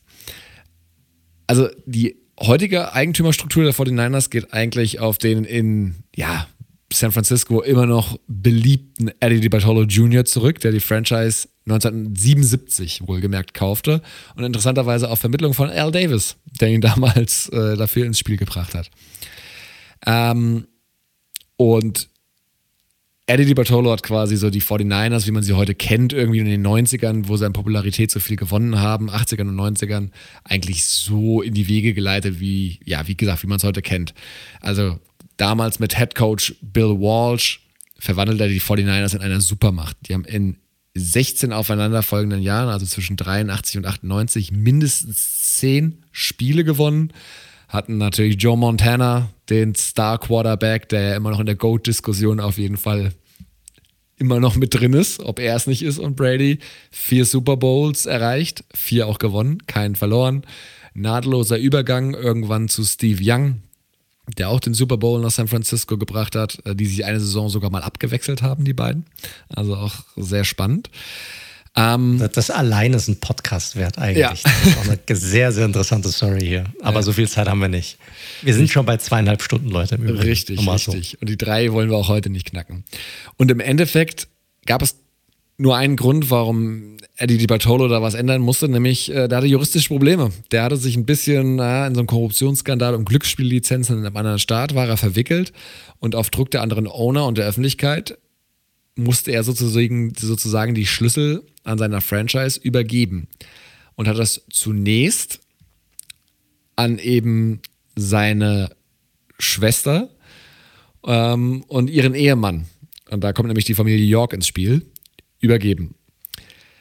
Die beiden hatten aber so von vornherein dieses Pärchen nicht so richtig Interesse an dem Produkt NFL und was so auf dem Feld passiert, sondern die haben halt einfach, ja, so ein bisschen nur einfach das Geld rausgezogen und in der Zeit äh, bis 2011 haben sie die Playoffs zwar zweimal erreicht, aber es war überhaupt nicht mehr das, wofür die 49ers eigentlich als Supermacht in der NFL gestanden hatten. Die Fans waren auch mega pisst auf jeden Fall. Und dann ist was Interessantes passiert. Ja, weil sie beide nicht mehr so Interesse hatten, haben sie gesagt, naja, komm, dann machen wir doch einfach unseren 29-jährigen Sohn zum CEO, zum Owner und der leitet ab jetzt die Geschicke. Und so kam der gute Jet York sozusagen damals dazu, mit 29 das zu übernehmen, die Geschäfte, was natürlich einfach total crazy ist und in dem Alter war er sicherlich auch nicht dazu bereit.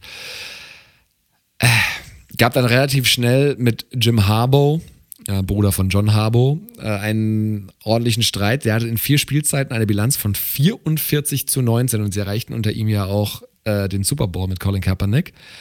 Aber weil da gibt es ein paar nette Stories, wo irgendwie Jed York bei einem Meeting dabei sein wollte und Harbour gesagt hat, uh, no, sorry, only for men. also nicht für Kinder. Natürlich interessant, wenn sowas der Head Coach zu dem Owner sagt. Äh, das hat dann zu einem absoluten Zerwürfnis geführt und obwohl Harbour so erfolgreich war, wurde er schlussendlich entlassen und alles, was danach kam mit äh, Chip Kelly unter anderem, das war nicht gut. Und zu der Zeit kam halt dauernd die ganze Zeit Stories raus, dauernd war was in den Medien, irgendwie Rumors, Gerüchte, Intrigen und die Franchise war so ein bisschen auf dem Weg zum, ja, zur Lachnummer in der NFL tatsächlich. Kann man, kann man nicht anders sagen.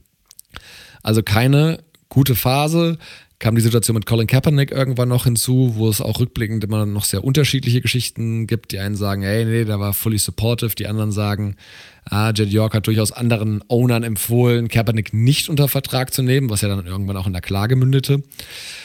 Ist nicht so ganz geklärt. Ja, und jetzt sind wir langsam in der Echtzeit angekommen, äh, denn Dann hat er irgendwann das Tandem John Lynch und Carl Shanahan geholt, die ja San Francisco auch schon wieder in den Super Bowl geführt haben. Und es sieht alles aus, als ob es da wieder ein sehr guter Job gemacht wird. In der lokalen Presse wird Jed York aber immer noch so ein bisschen kontrovers diskutiert, weil er jetzt beispielsweise auch wieder Lynch und Shanahan, obwohl sie ja erst eine Winning Season hatten, gleich wieder eine Sechs-Jahres-Verlängerung gegeben haben für ordentlich Money, wo einige gesagt haben, boah, jetzt dreht er schon wieder gleich durch, weil er meint, er hat die richtigen Leute hier nach einer guten Saison. Schwierig. Ja, und es bleibt spannend, weil, wie gesagt, der gute Mann äh, ist jetzt gerade kratzt an der 40 rum. Die 49ers selbst sind natürlich eine absolute, von der Wertentwicklung eine absolute Top-Franchise. 3,8 äh, Milliarden hier, Top 5 der Liga, eins der renommiertesten Teams weltweit. Wir hatten irgendwann mal drüber gesprochen, wenn du dieses, dieses, dieses Goldene siehst, diese Kombination Rot-Gold, äh, das löst auf jeden Fall noch was in einem aus. Ja, die waren Americas Team vor Americas Team. So ist es. So ist es. Ähm, absolute Winning History, aber wie gesagt, nachdem äh, der Beloved Eddie da die Macht abgeben musste, ging da einiges in die falsche Richtung. Ich finde es bei der Beurteilung von ihm ein bisschen schwierig, ne? Also gerade vielleicht für die deutschen Fans, die noch nicht so lange dabei sind. Ja, wie, die haben vielleicht jetzt nur die etwas besseren letzten drei, vier Jahre oder fünf Jahre irgendwie mitbekommen. Wenn du dabei schon die NFL ein bisschen länger verfolgst, so also wie wir auch oder wie, wie ich auch für mich, es ist ein bisschen zwiegespalten, ne? weil gerade die Anfangszeit auch unter Harbour, das war eine Katastrophe. Ja, während Harbour ein super Coach ist, der extrem erfolgreich war, aber das, was dort die ganzen Streitigkeiten, die damals rauskamen, dass es überhaupt rauskam, ne, ist auch nochmal so eine Geschichte, dass das überhaupt passiert ist. Boah, das geht eigentlich gar nicht. Und dann als Ersatz holst du Jim Tomsula rein, der wirklich auch eine Vollkatastrophe war. Ne? Äh, wen hat er noch eingeholt? Chip Kelly kam dann auch. Das war auch eine komplette Vollkatastrophe. Das hat auch nicht funktioniert. Singletary also, war auch nochmal da. Singletary mochte ich. Singletary ist ein. Hey, äh, Singletary sagte, wie es ist. Ich hätte gerne, ich würde Singletary gerne nochmal als Coach sehen irgendwo. Als, Head, als, als Head Coach? Ja, als Coordinator. ja. Gib ihm wenigstens die Chance okay. als Coordinator. Ähm, aber äh, das war halt, das war halt echt, und wie du es gesagt hast, die waren Laughingstock einfach in der Liga. Das war eine komplette, auch, auch total unnötig, weil du eine extrem erfolgreiche Franchise hattest. Ne? Und du hast diese Machtspielchen gehabt zwischen Owner, GM, Coach und hin und her, bis einer einfach mal gesagt hat, ich habe einfach keinen Bock mehr drauf. Fertig. So. Ähm, die Kaepernick-Geschichte ist nochmal eine andere Sache. Das wirst du ihm nie nachweisen können irgendwie. Das ist halt einfach so. Aber dass es überhaupt diese Gerüchte gibt, ne, wo wo ein bisschen gezündelt wird sozusagen, da ist auch, oder wo Rauch ist, ist auch Feuer am Ende des Tages, das musst du halt mitnehmen. Ähm, es sieht so aus, als hätten sie mit John Lynch und Kyle Shanahan Ruhe reingebracht, zumindest in den Franchise, und eine klare Richtung. Ja, auch wenn sie jetzt nicht durchgängig erfolgreich waren. Er glaubt dran, dann finde ich es auch okay, wenn du hingehst und sagst, ich gebe denen einen längeren Vertrag, gerade in der NFL, weil du sagst, hey, macht euer Ding, guckt, dass wir erfolgreich sind. Ich will euch lange hier haben. Das ist generell kein schlechter Move, wenn du probierst, auf Kontinuität zu setzen. Und das muss ich sagen, das ist für mich tatsächlich eher positiv. Und das habe ich ihm auch in meiner Bewertung positiv angerichtet, dass er äh, angerechnet, dass er hingegangen ist, gesagt hat, okay, das scheint ganz gut zu funktionieren. Also lass jetzt darauf aufbauen, lass uns das länger machen, lass uns die auch zusammen die gleiche Laufzeit geben. Das ist nicht dumm. Das zeugt davon, dass jemand aus seinen Fehlern vielleicht auch gelernt hat. Und deshalb finde ich, sind die hier auf dem richtigen Weg. Ja, definitiv. Aber die 49ers der 80er unter Bill Walsh, das wäre wirklich nochmal, das wäre nochmal ein Sonderpodcast wert. Ja, es ist eine, ist eine andere, da gibt es da gibt's genügend Stories, da können wir drei, vier Folgen draus machen. Richtig. Erfinder den, der, der West Coast Offense, das werdet ihr ja wahrscheinlich mittlerweile relativ, also diese kurzen Pässe und mehr Running Game, also äh, bis Absolut. heute sehr prägend, hat, hat die NFL einfach revolutioniert, muss man sagen. Korrekt, ist so, ist so. Gut, einen beziehungsweise eine haben wir noch. Und zwar kommen wir zur ähm, Amy Adams Strunk. Und zwar die Ownerin der Tennessee Titans, 65 Jahre alt. Und zu äh, Strunk kann man selbst ja eigentlich noch gar nicht so viel sagen, weil sie auch noch nicht lange das Team, das Team führt. Adams, äh, Adams Strunk ist die Tochter des verstorbenen Bud Adams, der seine Kohle mit ähm, Öl- und Gasgeschäften hauptsächlich gemacht hat, damals noch in, in Houston, weil Er war auch der Gründer der damaligen Houston Oilers, die er dann damals umgezogen hat nach, äh, nach Nashville, Tennessee. Ihr gehört ähm, die Hälfte der Tennessee Titans, die andere Hälfte gehört zu, ich sag mal, einem Konsortium aus weiteren Familienmitgliedern, unter anderem ihre Schwester. Ähm, und das Interessante war, dass eigentlich erst ihre Schwester, der irgendwie nur 20 oder 30 Prozent gehören, ähm, diese Day-to-Day-Activities eigentlich zuerst übernommen hatte und das mit ihrem Ehemann zusammen. Und das hat halt überhaupt nicht funktioniert. Also und dann seit 2015, dann hat Strunk übernommen gehabt, hat dann erstmal ihren Schwager sozusagen rausgeschmissen und in den letzten fünf, sechs Jahren einiges umgekrempelt. Ähm, äh, hat die Kontrolle des Teams also sozusagen von der Schwester übernommen, hat auch den GM dann noch mit rausgekickt und äh, hat sich dann direkt rangemacht zu gucken, okay, wie können wir Football in Nashville, Tennessee generell verbessern. Hat ähm, zum einen große Verdienste gehabt daran, dass der Draft in Nashville abgehalten wurde, ähm, indem sie damals eine sehr coole Aktion gehabt hat, wie sie neue Trikots der Titans vorgestellt hatte. Und das hat der NFL so gut gefallen, wie das dann in Downtown Nashville passiert ist, dass sie gesagt hat, hey, lass uns doch dort auch unseren Draft abhalten. Ähm, sie ist darüber hinaus sehr beliebt bei den Fans, ja, die sie sogar Mom nennen ja, weil die so impressed sind mit dem, was sie, was sie bisher geleistet hat. Aber ansonsten kann man nicht wirklich groß was, ich sag mal, auch gegen sie sagen. Anfangs war sie eher zurückhaltend, auch was die Investitionen in die Mannschaft angingen, auch einfach mal um zu sehen, was da überhaupt passiert und wie das so funktioniert.